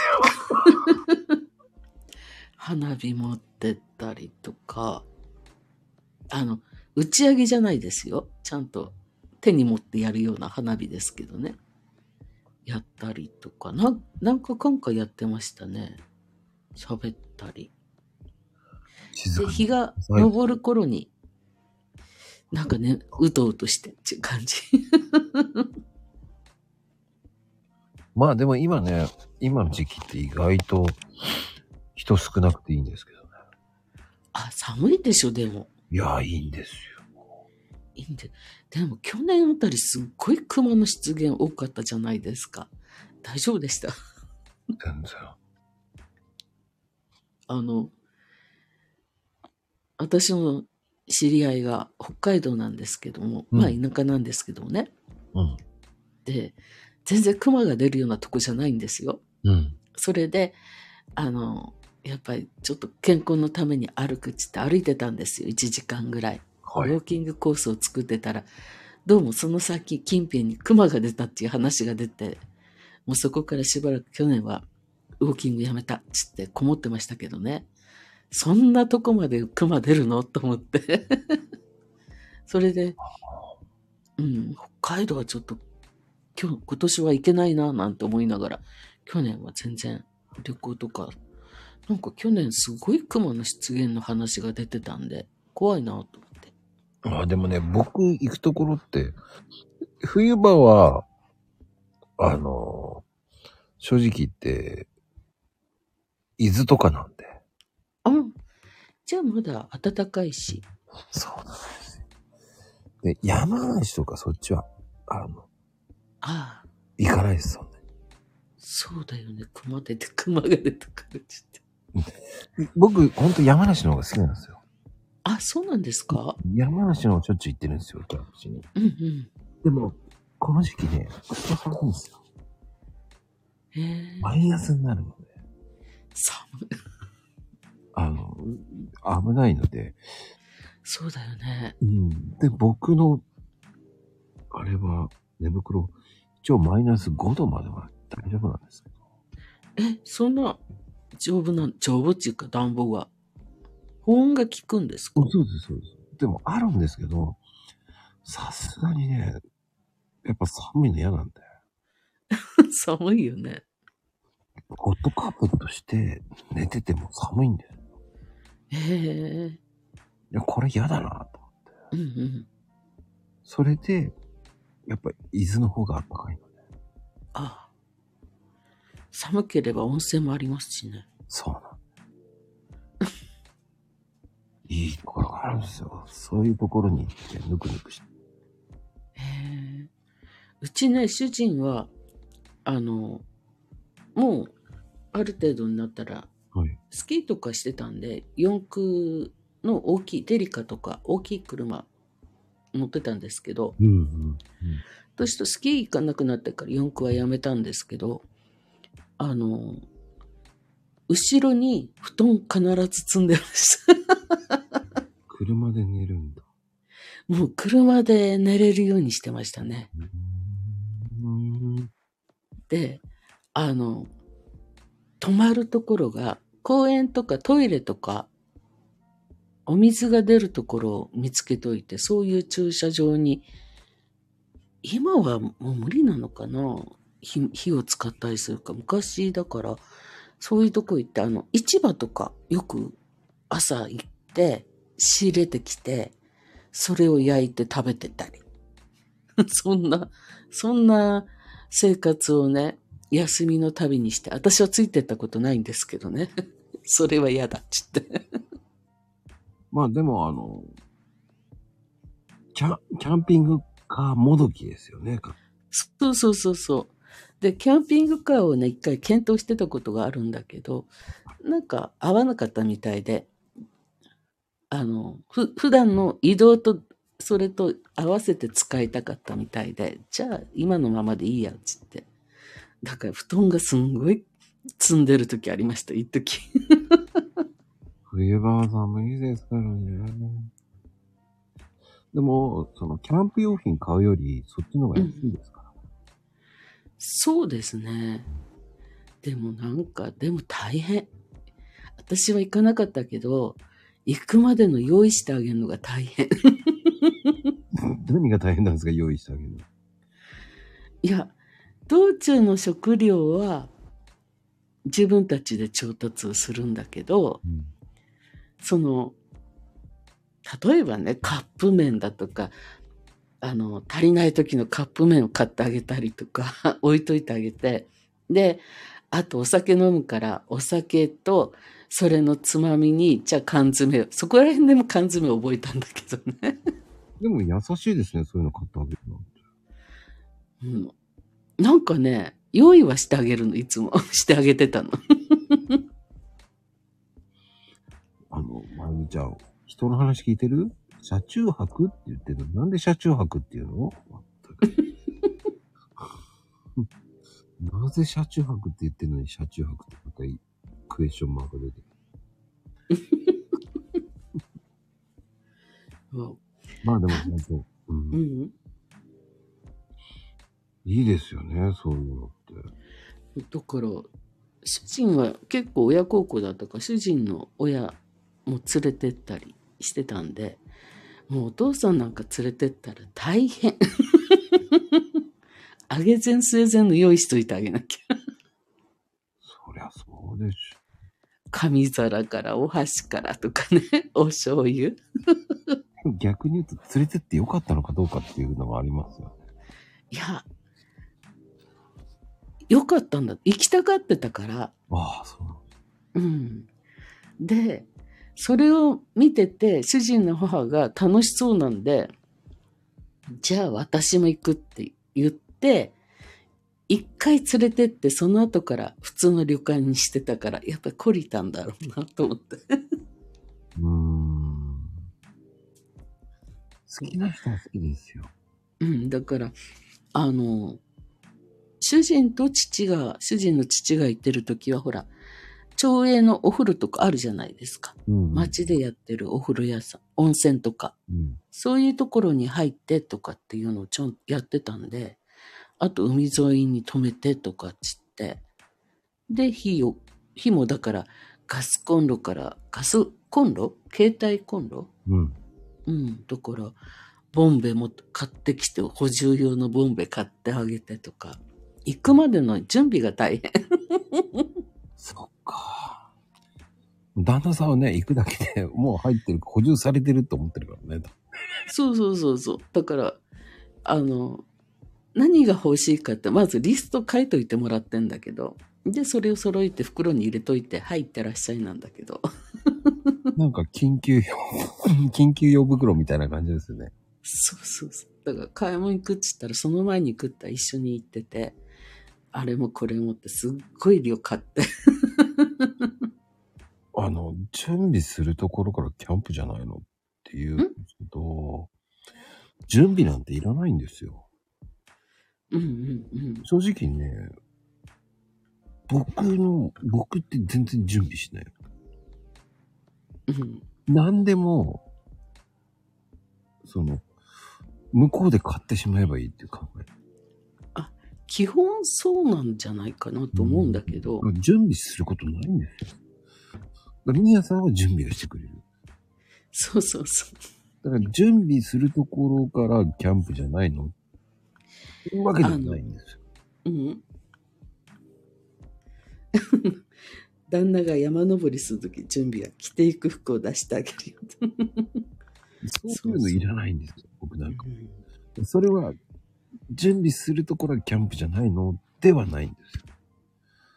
あの、準備する必要ないんですうんうんよ。あの、準備っていうのは、あの、道具をこうギアって言うんですけど、そういうのをもうん入れていくのが準備。で、その前もってそういうのを買うっていうのは邪道なんです。だからその辺でパンとか買って焼くとかそんなんでいいんですよっていう、こう、不憫を楽しむのがキャンプなんですよ。そうそうそう。だから準備するところからキャンプじゃないのっていうわけではないんです。 そうそうそうそうそう。詳細のちょっとその辺のスーパーですよ。現地の。現地スーパーで、ね。そうそうそうそう。だからカップラーメンとかは買わないな。だったら缶詰とか、そうだから缶詰はね、あの、お酒のつまみ。まあね、朝晩じゃあ、今そのスーパーのパン屋さんとかあるじゃないですか。そうそう。で、あの、フランスパン人安いなんじゃんって言って、朝、じゃあガーリックトーストにしようとかっていう風にするだけ。だから、現地調達なんですよ、キャンプ。本当はね、そういう風にしてくれればいいんだけどね。ただ、旦那さんはニアさんに甘えてるだけなんで。それニアさんが、こう、優しさが、優しさがあるってこと。いやいや。だからあの、100均で鍋買ってきてね、そうイそうン。スタントラーメン作れるよ。僕なんかがその、なんでしょうね。本当に現地調達。本当は現地、いや、多分、行くのがね、何泊 ?3 泊ぐらいで行ってたんで、現地調達もしてたんだね。そうですよね。うん。で、現地調達もしてて、あと、足りない時のような予備も持っていく。基本、多分、朝ごはんぐらいを持ってったんだと思う。うん、多う分ん、お父さんもいるしね。そ、多分その流れかなと思ってんだけど。ただね、男の場合ってね、現地調達するじゃないですか。これも、あれもこれもで買いすぎちゃうんですよ。そうそう。で、現地調達で多分、夜とか昼とかなんか食べるものを買ってたんだろうなと。あと、よくあの、結構北の方に行ってたんで、寺泊とかの市場とか、あの辺、あと、大港茨城とかあるじゃないですか。あのー大泊大港なんか、うん。あの辺で市場とか覗いて食べて、買って食べるのが好きでしたね。もうね、なんだっていいんですよ。もう、なんでも食材にしちゃって、いや、だからもう、あの、普通のパンだってめちゃめちゃ美味しいですよ。うんうん。焼けばうめえんですよ。そうそう。それはわかる。なんでもす、あの、パンでも焼けばうめえ。そんな安いパンでもね、焼けば炭火焼きでうまいんですよ。不思議なんですよ。あれ不思議だよね。ほんと不思議。その場で、あの、家で同じことして食べてもそんな美味しいと思わないけ思わないんだけど。食パンもめちゃくちゃうまいんだから。ど、そうああいうとこで食べると美味しいと思って食べる。だから、もうそんなんでいいんですよ、もう。な、その、僕なんかこう、スーパーとかでもどうでもいいもん、なんでも、ね、何日間分もとかっていうわけじゃないんで、ちょろちょろ買ってっていう感じです。だからもう、春の炭火焼きが美味しいだけなんですよ。うんうんあ、あのね、お米。うんお米はね、向こうの方が美味しいっていうのが分かった。 あの、山形とね、うん、東方麹ですね。うん、向こうの普通の標準米なんだよって言われたけど、それでも美味しくて、しばらく向こうでお米取り寄せしてた。美味しく、あ、でも美味しかった、しっかりと。うちはね、秋田から仕入れてます。うんあの、同じ、例えば、なんだろう、秋田なら秋田小町ってこっちにも売ってるじゃないですか。うんうん。だけど、で、同じ味かなと思ったら、違うやっぱり秋田で買った秋田小町が美味しいのね。全然違う。違うよね。だからお米だけは違うなと思った。だってね、お米も簡単なんですよ。知ってますかあの、缶、あの、普通の缶、缶あるじゃないですか。うんうん。缶に、その、缶切りでうん蓋。を開けて、まあ少し残して、うん。で、米入れて、水入れて、炊けば、うん5分でできるわけですよ、米が。できますね。そんなんでいいんですよ。うん結構ね、意外すっごいうまいんですよ。あれなんだろうね。 缶、缶がうまいわけじゃないんですけど、そうそう。それで缶焼くからまたうまいんだよね。でも自分家で同じことしたって絶対美味しくないじゃんガ。スコンロで焼いてもね、大したことないんですよ。あれと思って。炭で焼くからうまいんですよ。なんでも美味しく感じるんですよ。うんすごい料理作るわけじゃないんでいいんですよ。もうそうそう。そう、バーベキューだからとか、すっごいもう、なんだね。その、正直言ってね、こう、インスタ映えとか、ね、YouTuber さんにね、YouTuber 映えするとか、いらないんですよ ね。食べらないんだと思ってるんですよ、ソロキャンパーはどう考えても。でもほら、何人も行くんだったら、やっぱりちょっと調達量を多くしちゃうよね。バーベキューとかそうするとね、相当余るんですよ。余る。だからね、それをあんまり一人で行った方が楽なんですよ。だから。そうだね。それを考えれば一人の方が楽だよね。 そんで、お金もそんなかかんないんですよ。 うんうん。わかる。コンパクトで収まる、収まるんですよ。もう本当に缶詰とパンでいいかなとかね。そうそうそうあと肉買っとけばいいぐらいですよ。そうそうそう。ソーセージとかね。肉、魚、どっちかでいいんですよ。うん。でも何人かで行くと、やっぱりちゃんと、なんだろう、焼きそばをしようかなとかっていうメニューになって考えちゃうもんね。バーベキューも、バーベキューの中に何を焼き、肉、魚っていう風に考え買いすぎちゃうんですよね。海鮮もそうだよね。美味しいよね。とか、全然海鮮手つけないね。肉で終わっちゃったっていうね。そうそうそう。あるあるなんですよ。あるあるですね。だから足りなくなったら買いに行けばいいよくらいで買うのが一番いいんですよ。うんうん。ほんとそれが一番。ただね、みんなお酒飲んじゃうと買いに行けないしね。あ、僕ね、お酒飲まないんで、あ、そうなんですね。僕はそれでよく買いに行ってましたよ。あ、そっかそっか。僕酒飲まない人なんで。うちはみんな飲んでましたね。家族ぐるみで付き合ってる人と、子供も同じような年代なんで、よくあの夏休みとか冬休み、スキーとか一緒に行ってたんですけど、はいはい。もう朝から飲んでました。あの、ゲレンデで酔っ払ってる人いましたからね、結構。 うん。あの、ゲレンデの頂上でワンカップのおちって旦那酒リュックに入れて背負って行ってましたもん。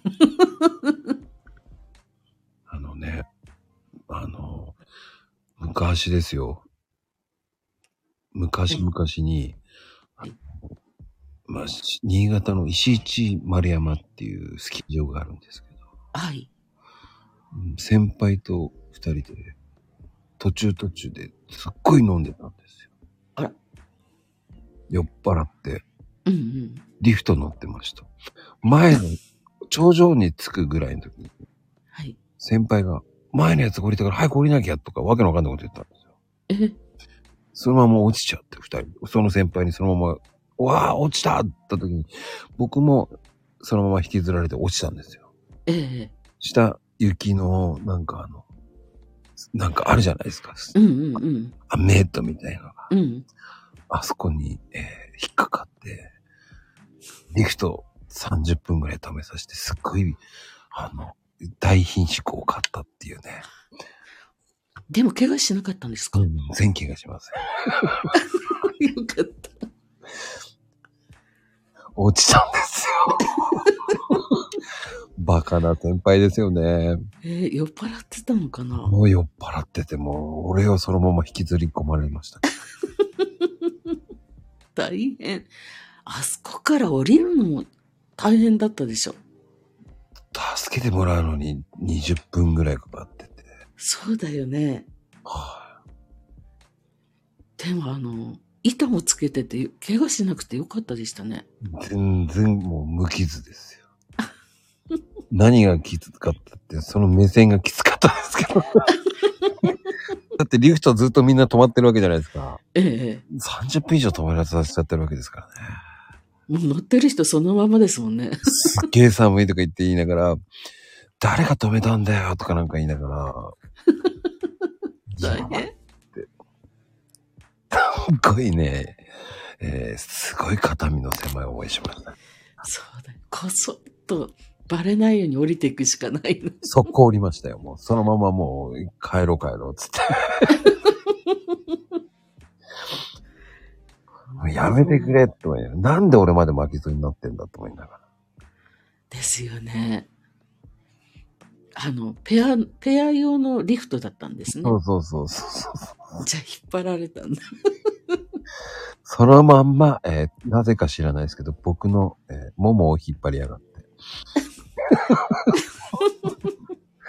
あのースルンっていきましたね。スルンって。あの、スローモーションで落ちますね、あれってね。あ、わかります。わかりますかあの、スローモーションで降りて、落ちていくのって。あの、なんかの時、そういう時ってスローモーションになってますよね。そう。で、なぜか、あの、中森明菜の出会いはスローモーション。音楽が流れながら降りていきましたね。ミアね、あの、免許取り立ての時に、はい。あの、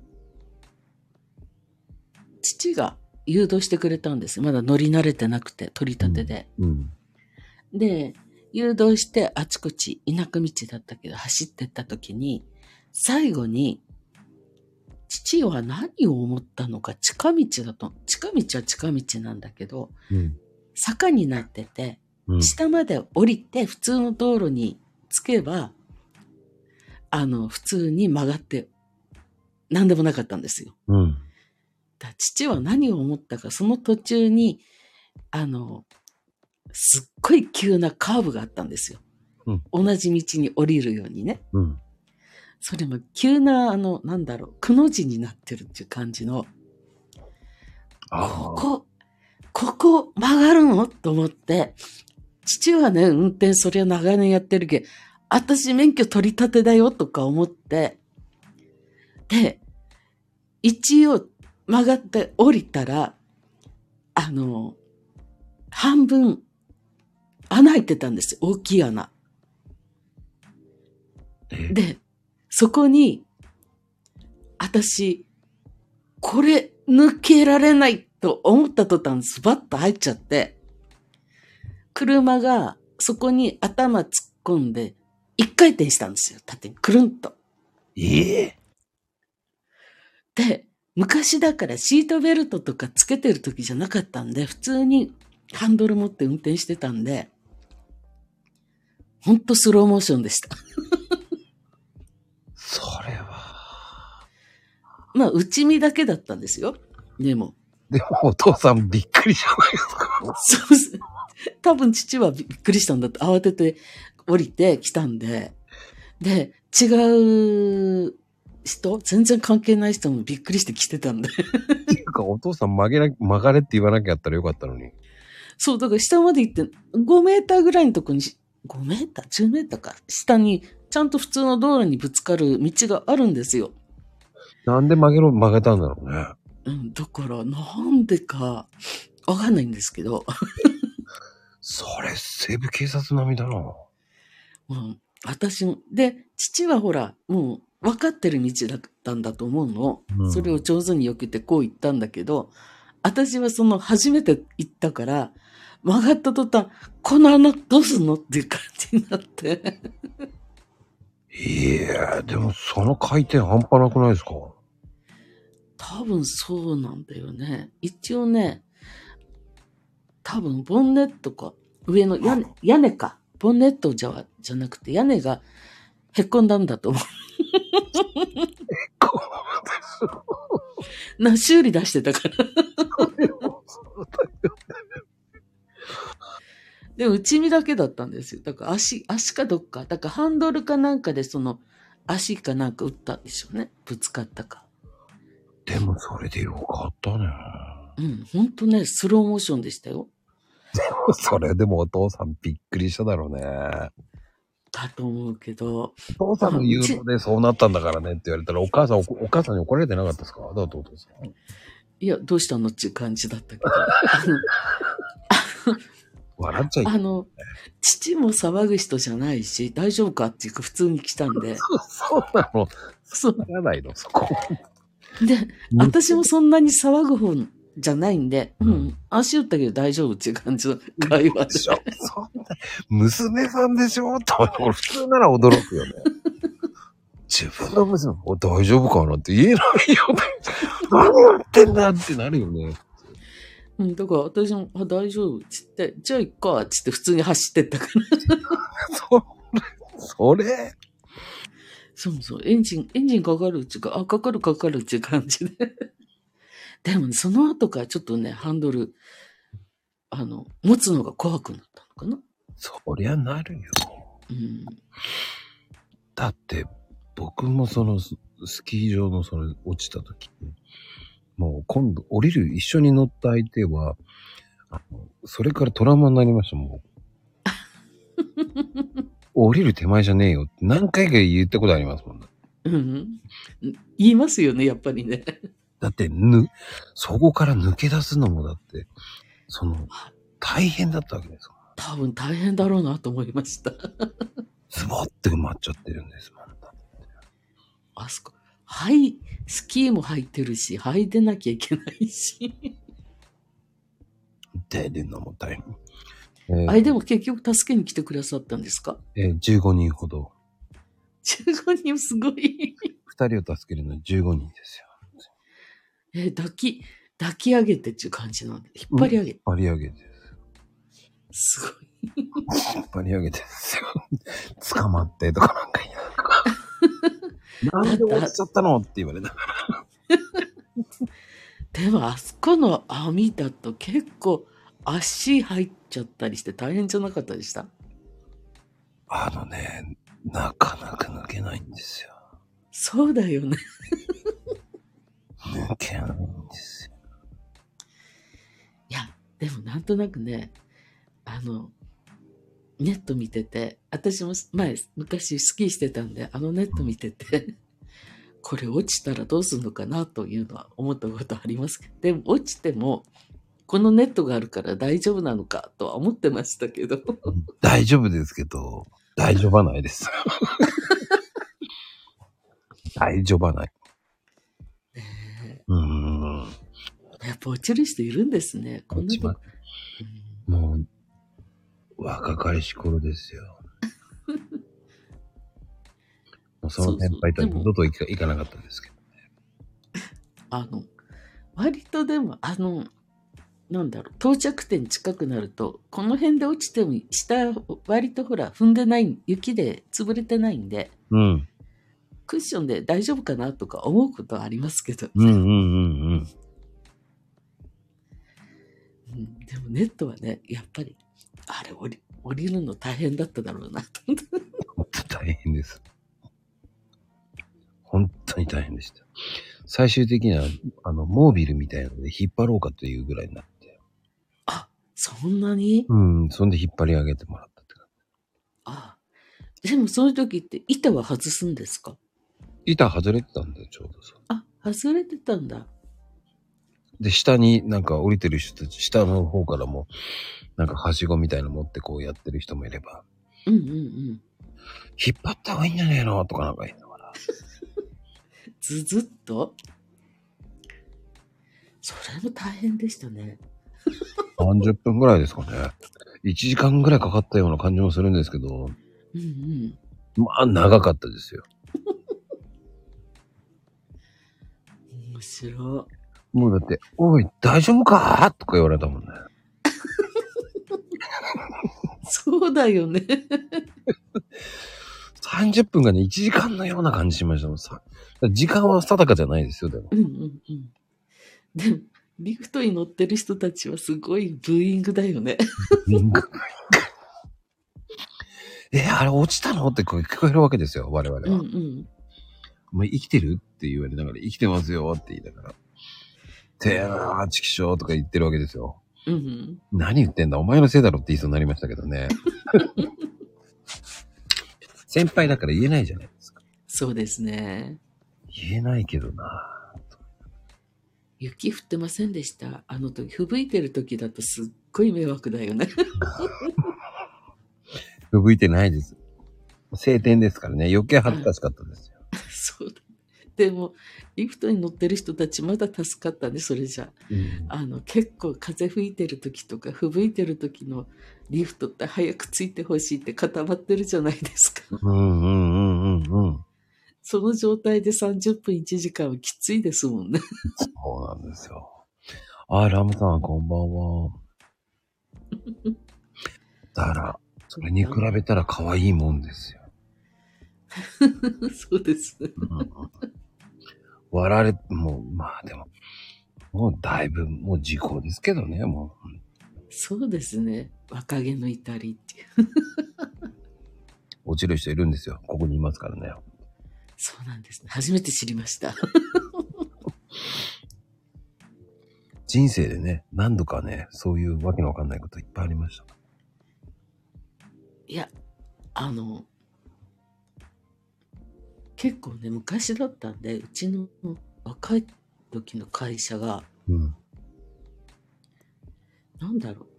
ちょうど景気が悪くて、人採用を控えてて、うん。景気が高度成長期の頃なのかな、けあの、時に採用が一気に増えたんですよ。へえ。あの、そういう時に私も入ったんですけども、 年払いなんだけど、でやったら、あの、若い人が多かったんで、職場自体が。うん。会社自体が全体的に年齢層が底上げされたっちゅうのかな。はいはい。だから、すっごい無茶、無茶ばっかりやってましたね。それに乗っかって遊んでたんで。そんなイメージないですけど、皆さん。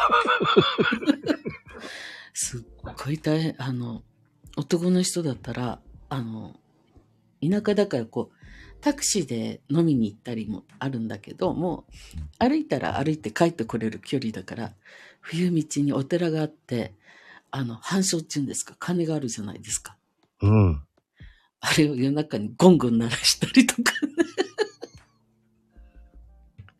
あ本当すごかったでしたね。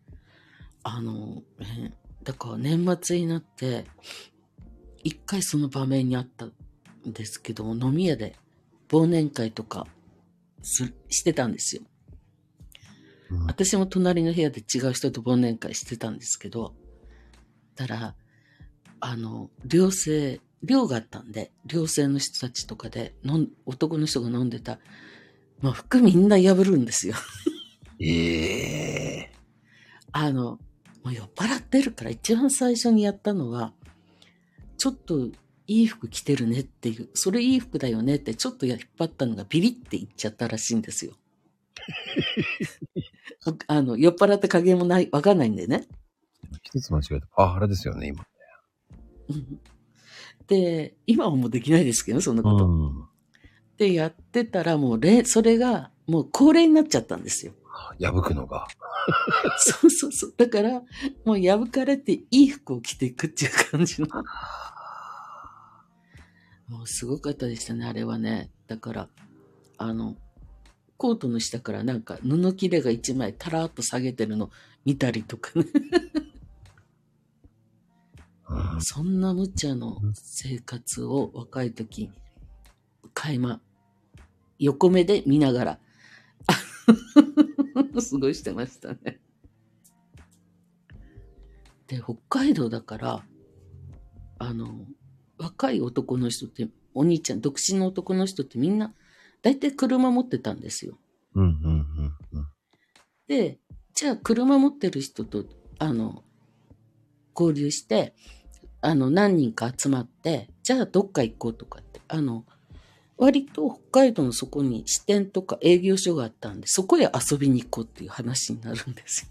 うん。へえ。交流、交流なんとかをしようっていうことでね。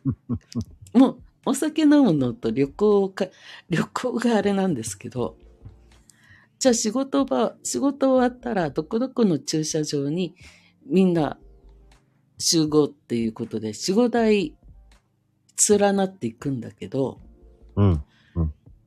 いや、よく命あったなと、今思います。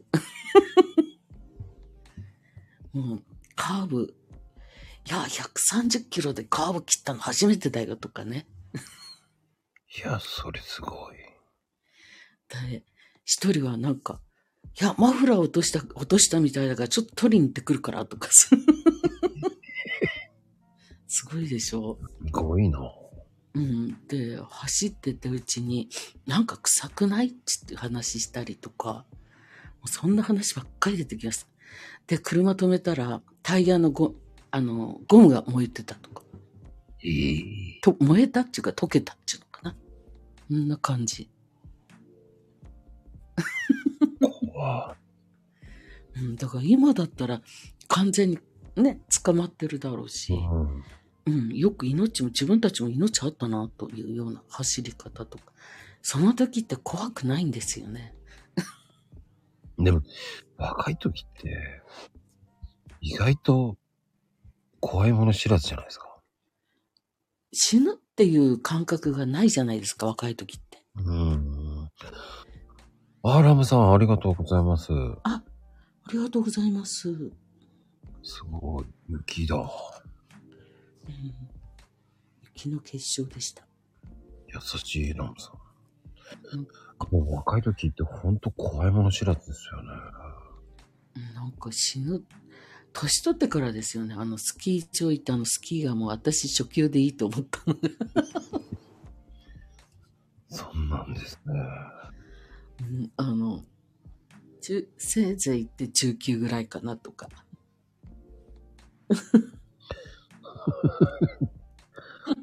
渋分けてくるのって、いやいやいやいやいや、そんなことないですようん。まあでも、うん不思議ですよね。なんだろそう、だから若い時っていうのは、何なんでしょうね、あの感覚っていうのは。全然死ぬという感覚ないですね。うな。うーん。無茶やりすぎなんですよね。うん、だから、車連なってるから、体の半分窓開けて出して、後ろに向かってて、あの、暴走族と同じですよ。 暴走しすぎですよね。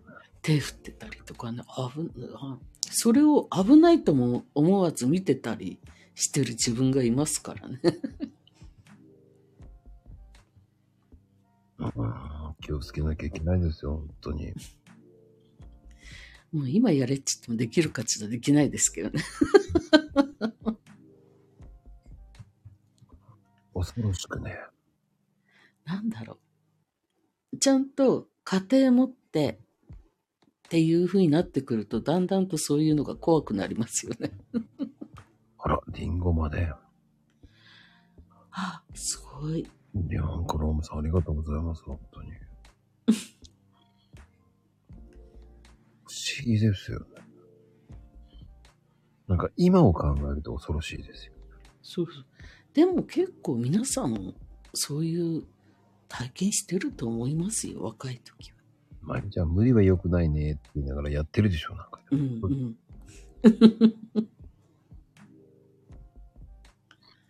そう何言って、ともちゃんだってなんかやってるでしょ。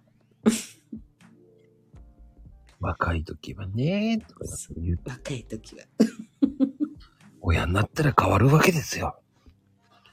あれダメ、これダメって言ってるんですよ。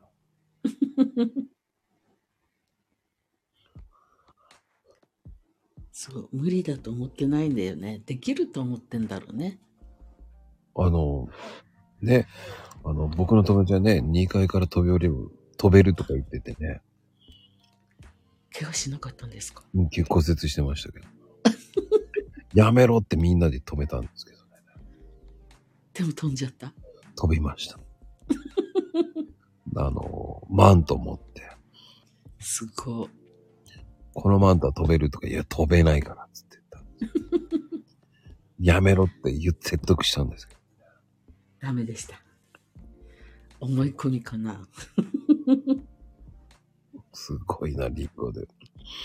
リンゴまで振る振らせてくれるとは、そう。 すごいですね。ありがたいですよ、ラムさん。めっちゃ満足って。ありがたや、ありがたやですよ。でも、あ、すごい。2時間超えて話してる。うーん、そうね、楽しいですよ。楽しかったでした。うん。なんかね、不思議と早いんですよ。早いですね。あの、他の人、まこさんのこの部屋の雑談は、他の人のは、もう聞く、聞く、聞いてはいるんですけど、最初から最後までじっとは聞いてないんで、やっぱり抜けたりしたりしてるんで、裏で聞くことの方が多いですね。ああ、本当ですか。いやいや。うん、なんか、表に出ちゃうと、ご挨拶しなきゃと思っちゃうじゃん。いや、そうかな。あの、そんなに、うーん、そんな面白いこと話してないですよ。皆さんもたまに来ていただいて、結構笑ってますもんね。あ、そうそうそうそう。なんかつい出ちゃう時あるんだけど。出てくださいよと思いな がら。いいんですよ、挨拶だけでも。そうそう大したこと言ってないんですけどね。でも、あの、聞いてて面白いなと思って聞いてるんで。そういうふうに言ってくれるくださるのは本当ありがたいですよ。たまにコメントに突っ込みたくなる時もあるし。突っ込みたくなります かうん、たまに突っ込みたいなと思ったら、表に出てきてますね。かそういうふうにすれば出てきてくれるんですね。結構ほら、あの、長いから、まこさんのが。うん。ちょっと他のとこも覗きに行ったりする時があるんで。うんうんうん。うん。そうするとね、あの、裏で聞いてる方が楽なんですよ。まあね、いいんですよ。そういう緩い番組なんで。でもね、結構時間時間によって真面目なこと言ってたりとかするので、あ、そう、そうなんですね。いお涙頂戴の時もあれば、はいはい。もう大爆笑になる時もあるんですよ。そう、そうですね。もうわけわかんない1時間ね。それはね、最初1時間だけずっと真面目にやってた話してた会話ありますからね。うんうん。そっか、真面目にしなきゃいけないですね。何言ってんすか皆さん、真面目な話してましたよ。してましたね。びっくりした、今。真面目な話してたけどなと思いながら。うん。ただ、あまりにもあの、なんだろう。ち家の近辺の話して。いや、壮大、壮大なお話でしたよ。こう。 最初はね、こう、ストーリー、そう、一本の映画ですよ、これ。そうですね。宮の、ね、こう、饒舌日記です よ。饒舌って喋りすぎましたね。 毎回そんなこと言ってますけどね。そうつい喋っちゃう。そして私話すことないわよって。いやいや、あるよ、と思いながら。いや、もうこんだけ話したらないでしょ。いやー、宮さん何言ってんだと思うぐらいね、饒舌に話しますから。そうですか。いや、まこさんが上手なんだと思う、誘うのが。さそうかしら。でも、二つ返事でね、わあ、じゃあ出るわって言ってくれてね。僕がミヤさんと話したいって呼んでる。ありがたいです。うん、面白いですもんね。あ、ラムさん素敵なね、いいこと言ってくださいました。ありがとうございます。じゃああれですね。まこさんからの誘いがなくなった時には、もうミヤのネタは尽きてきてると思っていいんですね。 なんか、それプレッシャーだよね。めちゃめちゃプレッシャーだよね。そんなことないね。いや、でも、そんなことないですよ。だって、結構だって一人にはストーリーがいっぱいあるし、ああ、そうですけど。言うけど、絶対あるんですよ。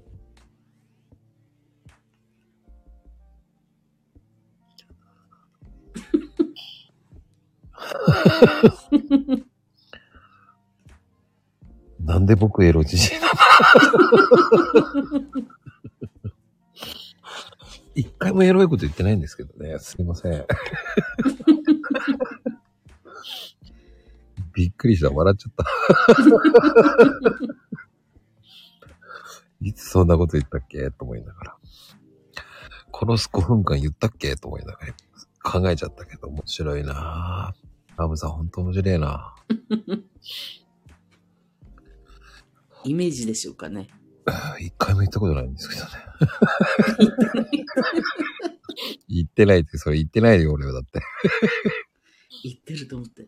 印象的に。いや、そんなことないでしょ、みやさん。僕そんな真面目な人ですよ。そうですね。はい。すげえ含みのある言い方だよ、絶対今。いや、そんなことないな。そうですね、とか。びっくりするわい。や、いろいろ話がやっぱり持ってらっしゃるなと思ってて。あーうん、あの、パティシエの話もしてたし、そしたらパン作りに行ってというような感じで、いろいろほら、流れも。で、この辺近辺でうろうろしてるっていうのも分かったし、はいだからね、徘徊してますからね。うん、だからすごい、なんだろう、いろいろ、懐が深いっていうか、懐、うん、なんていうんだ、隠し玉が多いというか。ですよ隠し玉いっぱい持ってますよ。うん、いや、だからラムさん大丈夫ですよ。気にせず、全然楽しませてくれてありがとうございます。 面白いな、ラムさん。本当面白いよな。だから好きなんだよな。面白いですね。もう、朗読も面白いですね。そうですか。やっぱ面白くなってきました。うん日本っていうのがちょっときついですけどね。いやいやいや。でも皆さんの聞かしてもらうからそのぐらいの時間でちょうどいいんだなっていうのは分かります。もうちょっと長かったら全員の聞きないですからね。疲れます。うん。うん。であとね、自分たちも、その朗読やるときに2分以上だと疲れますよ。うんうん。だから続かなくなるんですよ。あ、分かります分かります。そういうのをトータルで、こう続けて考えてる。そう、だから2分、じゃあ次2分何話そうかなとかって思っちゃいますもんね。今回は自分の作品で、自作で出したんですけど、いい詩でしたよ。 いやいや、うんタイムウォッチを置きながら、2分で収まったと思って。でも、ちゃんとそこまでしてしっかりやってくださるなんてありがたいですよ。あ、いえいえいえ、そんなことないんですけど、うでもん。ほら、2分以内って皆さん守ってらっしゃるから、うんやっぱりうんうん、超えちゃいけないなと。何を、そんなことないよ。大丈夫ですよ。でも意外と、あっという間なんですよ。ん ?2 時間半も行く。本当だ、2時間半だ。早っ。で、それだけこう、いや、話すこといっぱいあるんですよ。そうですね。ないわ、ないわ。だかうん聞いていただいて、本当らわかるでしょケンジさんと、僕、3時間近くいたっていうのをいや、ケンジさんは喋り出すとか長いと思ったんで、長いだろうな。何聞いてないんですけど、ケンジさんの。何話したのかな。めちゃくちゃで面白いですよ。めちゃくちゃ言い合ってたっすから、僕と。そう、自分語りしだすときっと長いだろうな。今ましてあの、なんだろう、声のこと。喋るともっとな長くなるだろうなと思います。いや、もうね、お互い言い合ってました。あ、本当に。もうめちゃくちゃ仲いいですよ。だから面白かったですよ。僕も結構言いましたし、うん言い合ってましたから。本当に。すっごい面白かったです。なぜか、えー再生回数、そこそこ増えてますよね。あ、そうなんですね。うん、のめちゃくちゃ仲いいでしたからね。今度聞いてみよう。ぜひ、時間あった時ね。そうそう。なんか、この間、ケンジさんの自分の番組で、ちらっと3時間、マコさんと話したって言ってたんで、後で聞いてみようと思いながら。さなんかねさん言ってたね、言ってた。 言ってた、言ってた。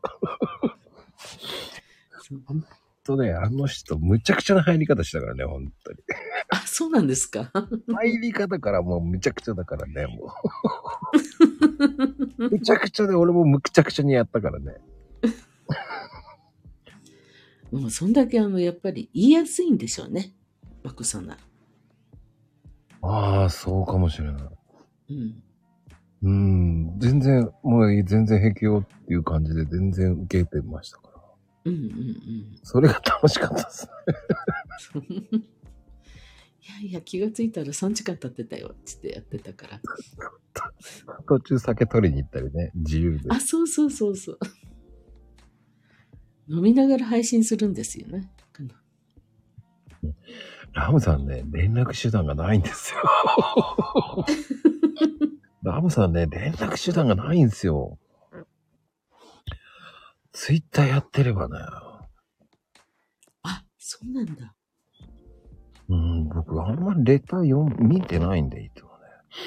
最近そんな余裕もなくなってきてるんでね。本当にもう、最近マコルームとその予約してる投稿のみになっちゃって、どんどん見てない。で、すごく忙しそうですもんね。うん。あの、何して、他に、ないんじゃ、する、できないんじゃないかなと思うぐらい。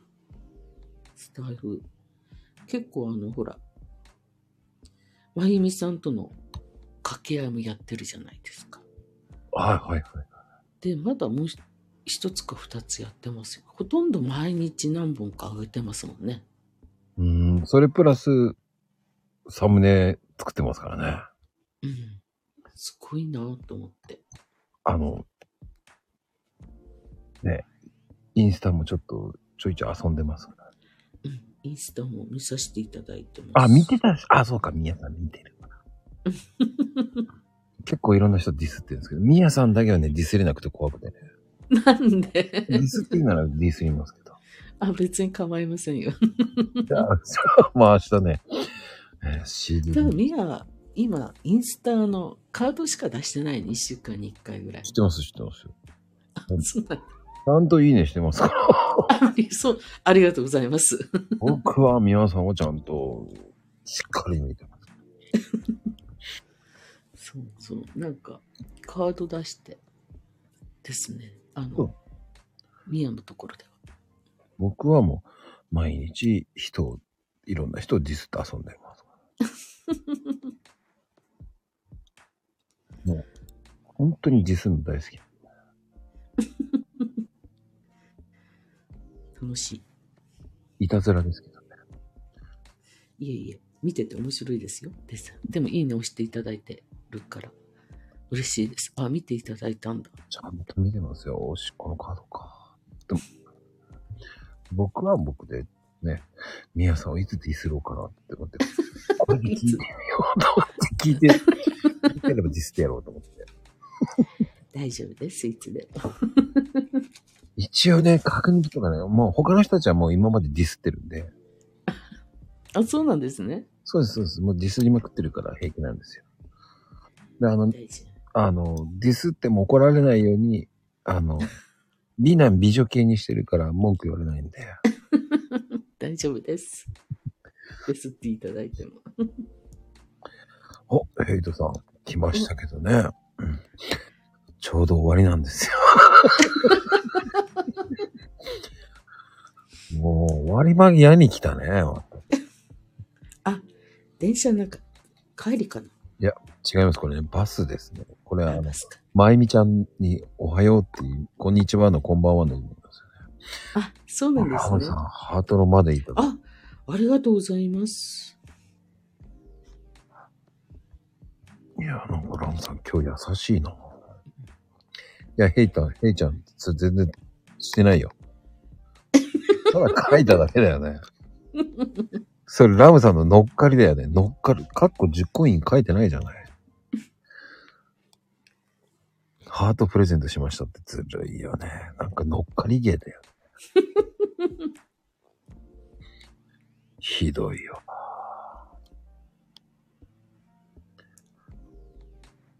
もうどう見てもバレますよね。いや、でもね、あっという間でしたね。本当にね、早い。早かったでした。うわ、嬉しかったでした。 いや、もう話すこといっぱいありますよ、まだまだ。まだあるうん若い、若気の話まで出しちゃった。 ほんと、すごいなと思って。二人とも面白い話でしたね、あれはね。若気の話まで出しちゃったから、もうこれ以上な出ないだろうと。そう言っていろんなのまだまだあるでしょ。いや、でもいや、でも本当今日もね、楽しい夜を迎えさせていただきました、本当に。あ、本当こちらこそありがとうございました。次回もね、ぜひ、多分、4月、4月ぐらいにはもうね、出てもらえますから。お待ちしております。お誘いを。てなことで、今日もありがとうございました。ありがとうございました。今日前に上に、あ待って、ラムさんどうした今日ね、前にあげた自分のコミュニティでさ、って、可愛いんじゃねえみたいな言われた気分よかったの。言ってんですか、ラムさん。とても可愛い素敵な方ですよ。何言ってるんですか。ねえ、もう。ではでは皆さんおやすみ。カプチーノ。おやすみなさい。失礼します。今日のゲストは皆さんでした。ありがとうございますあ。りがとうございました。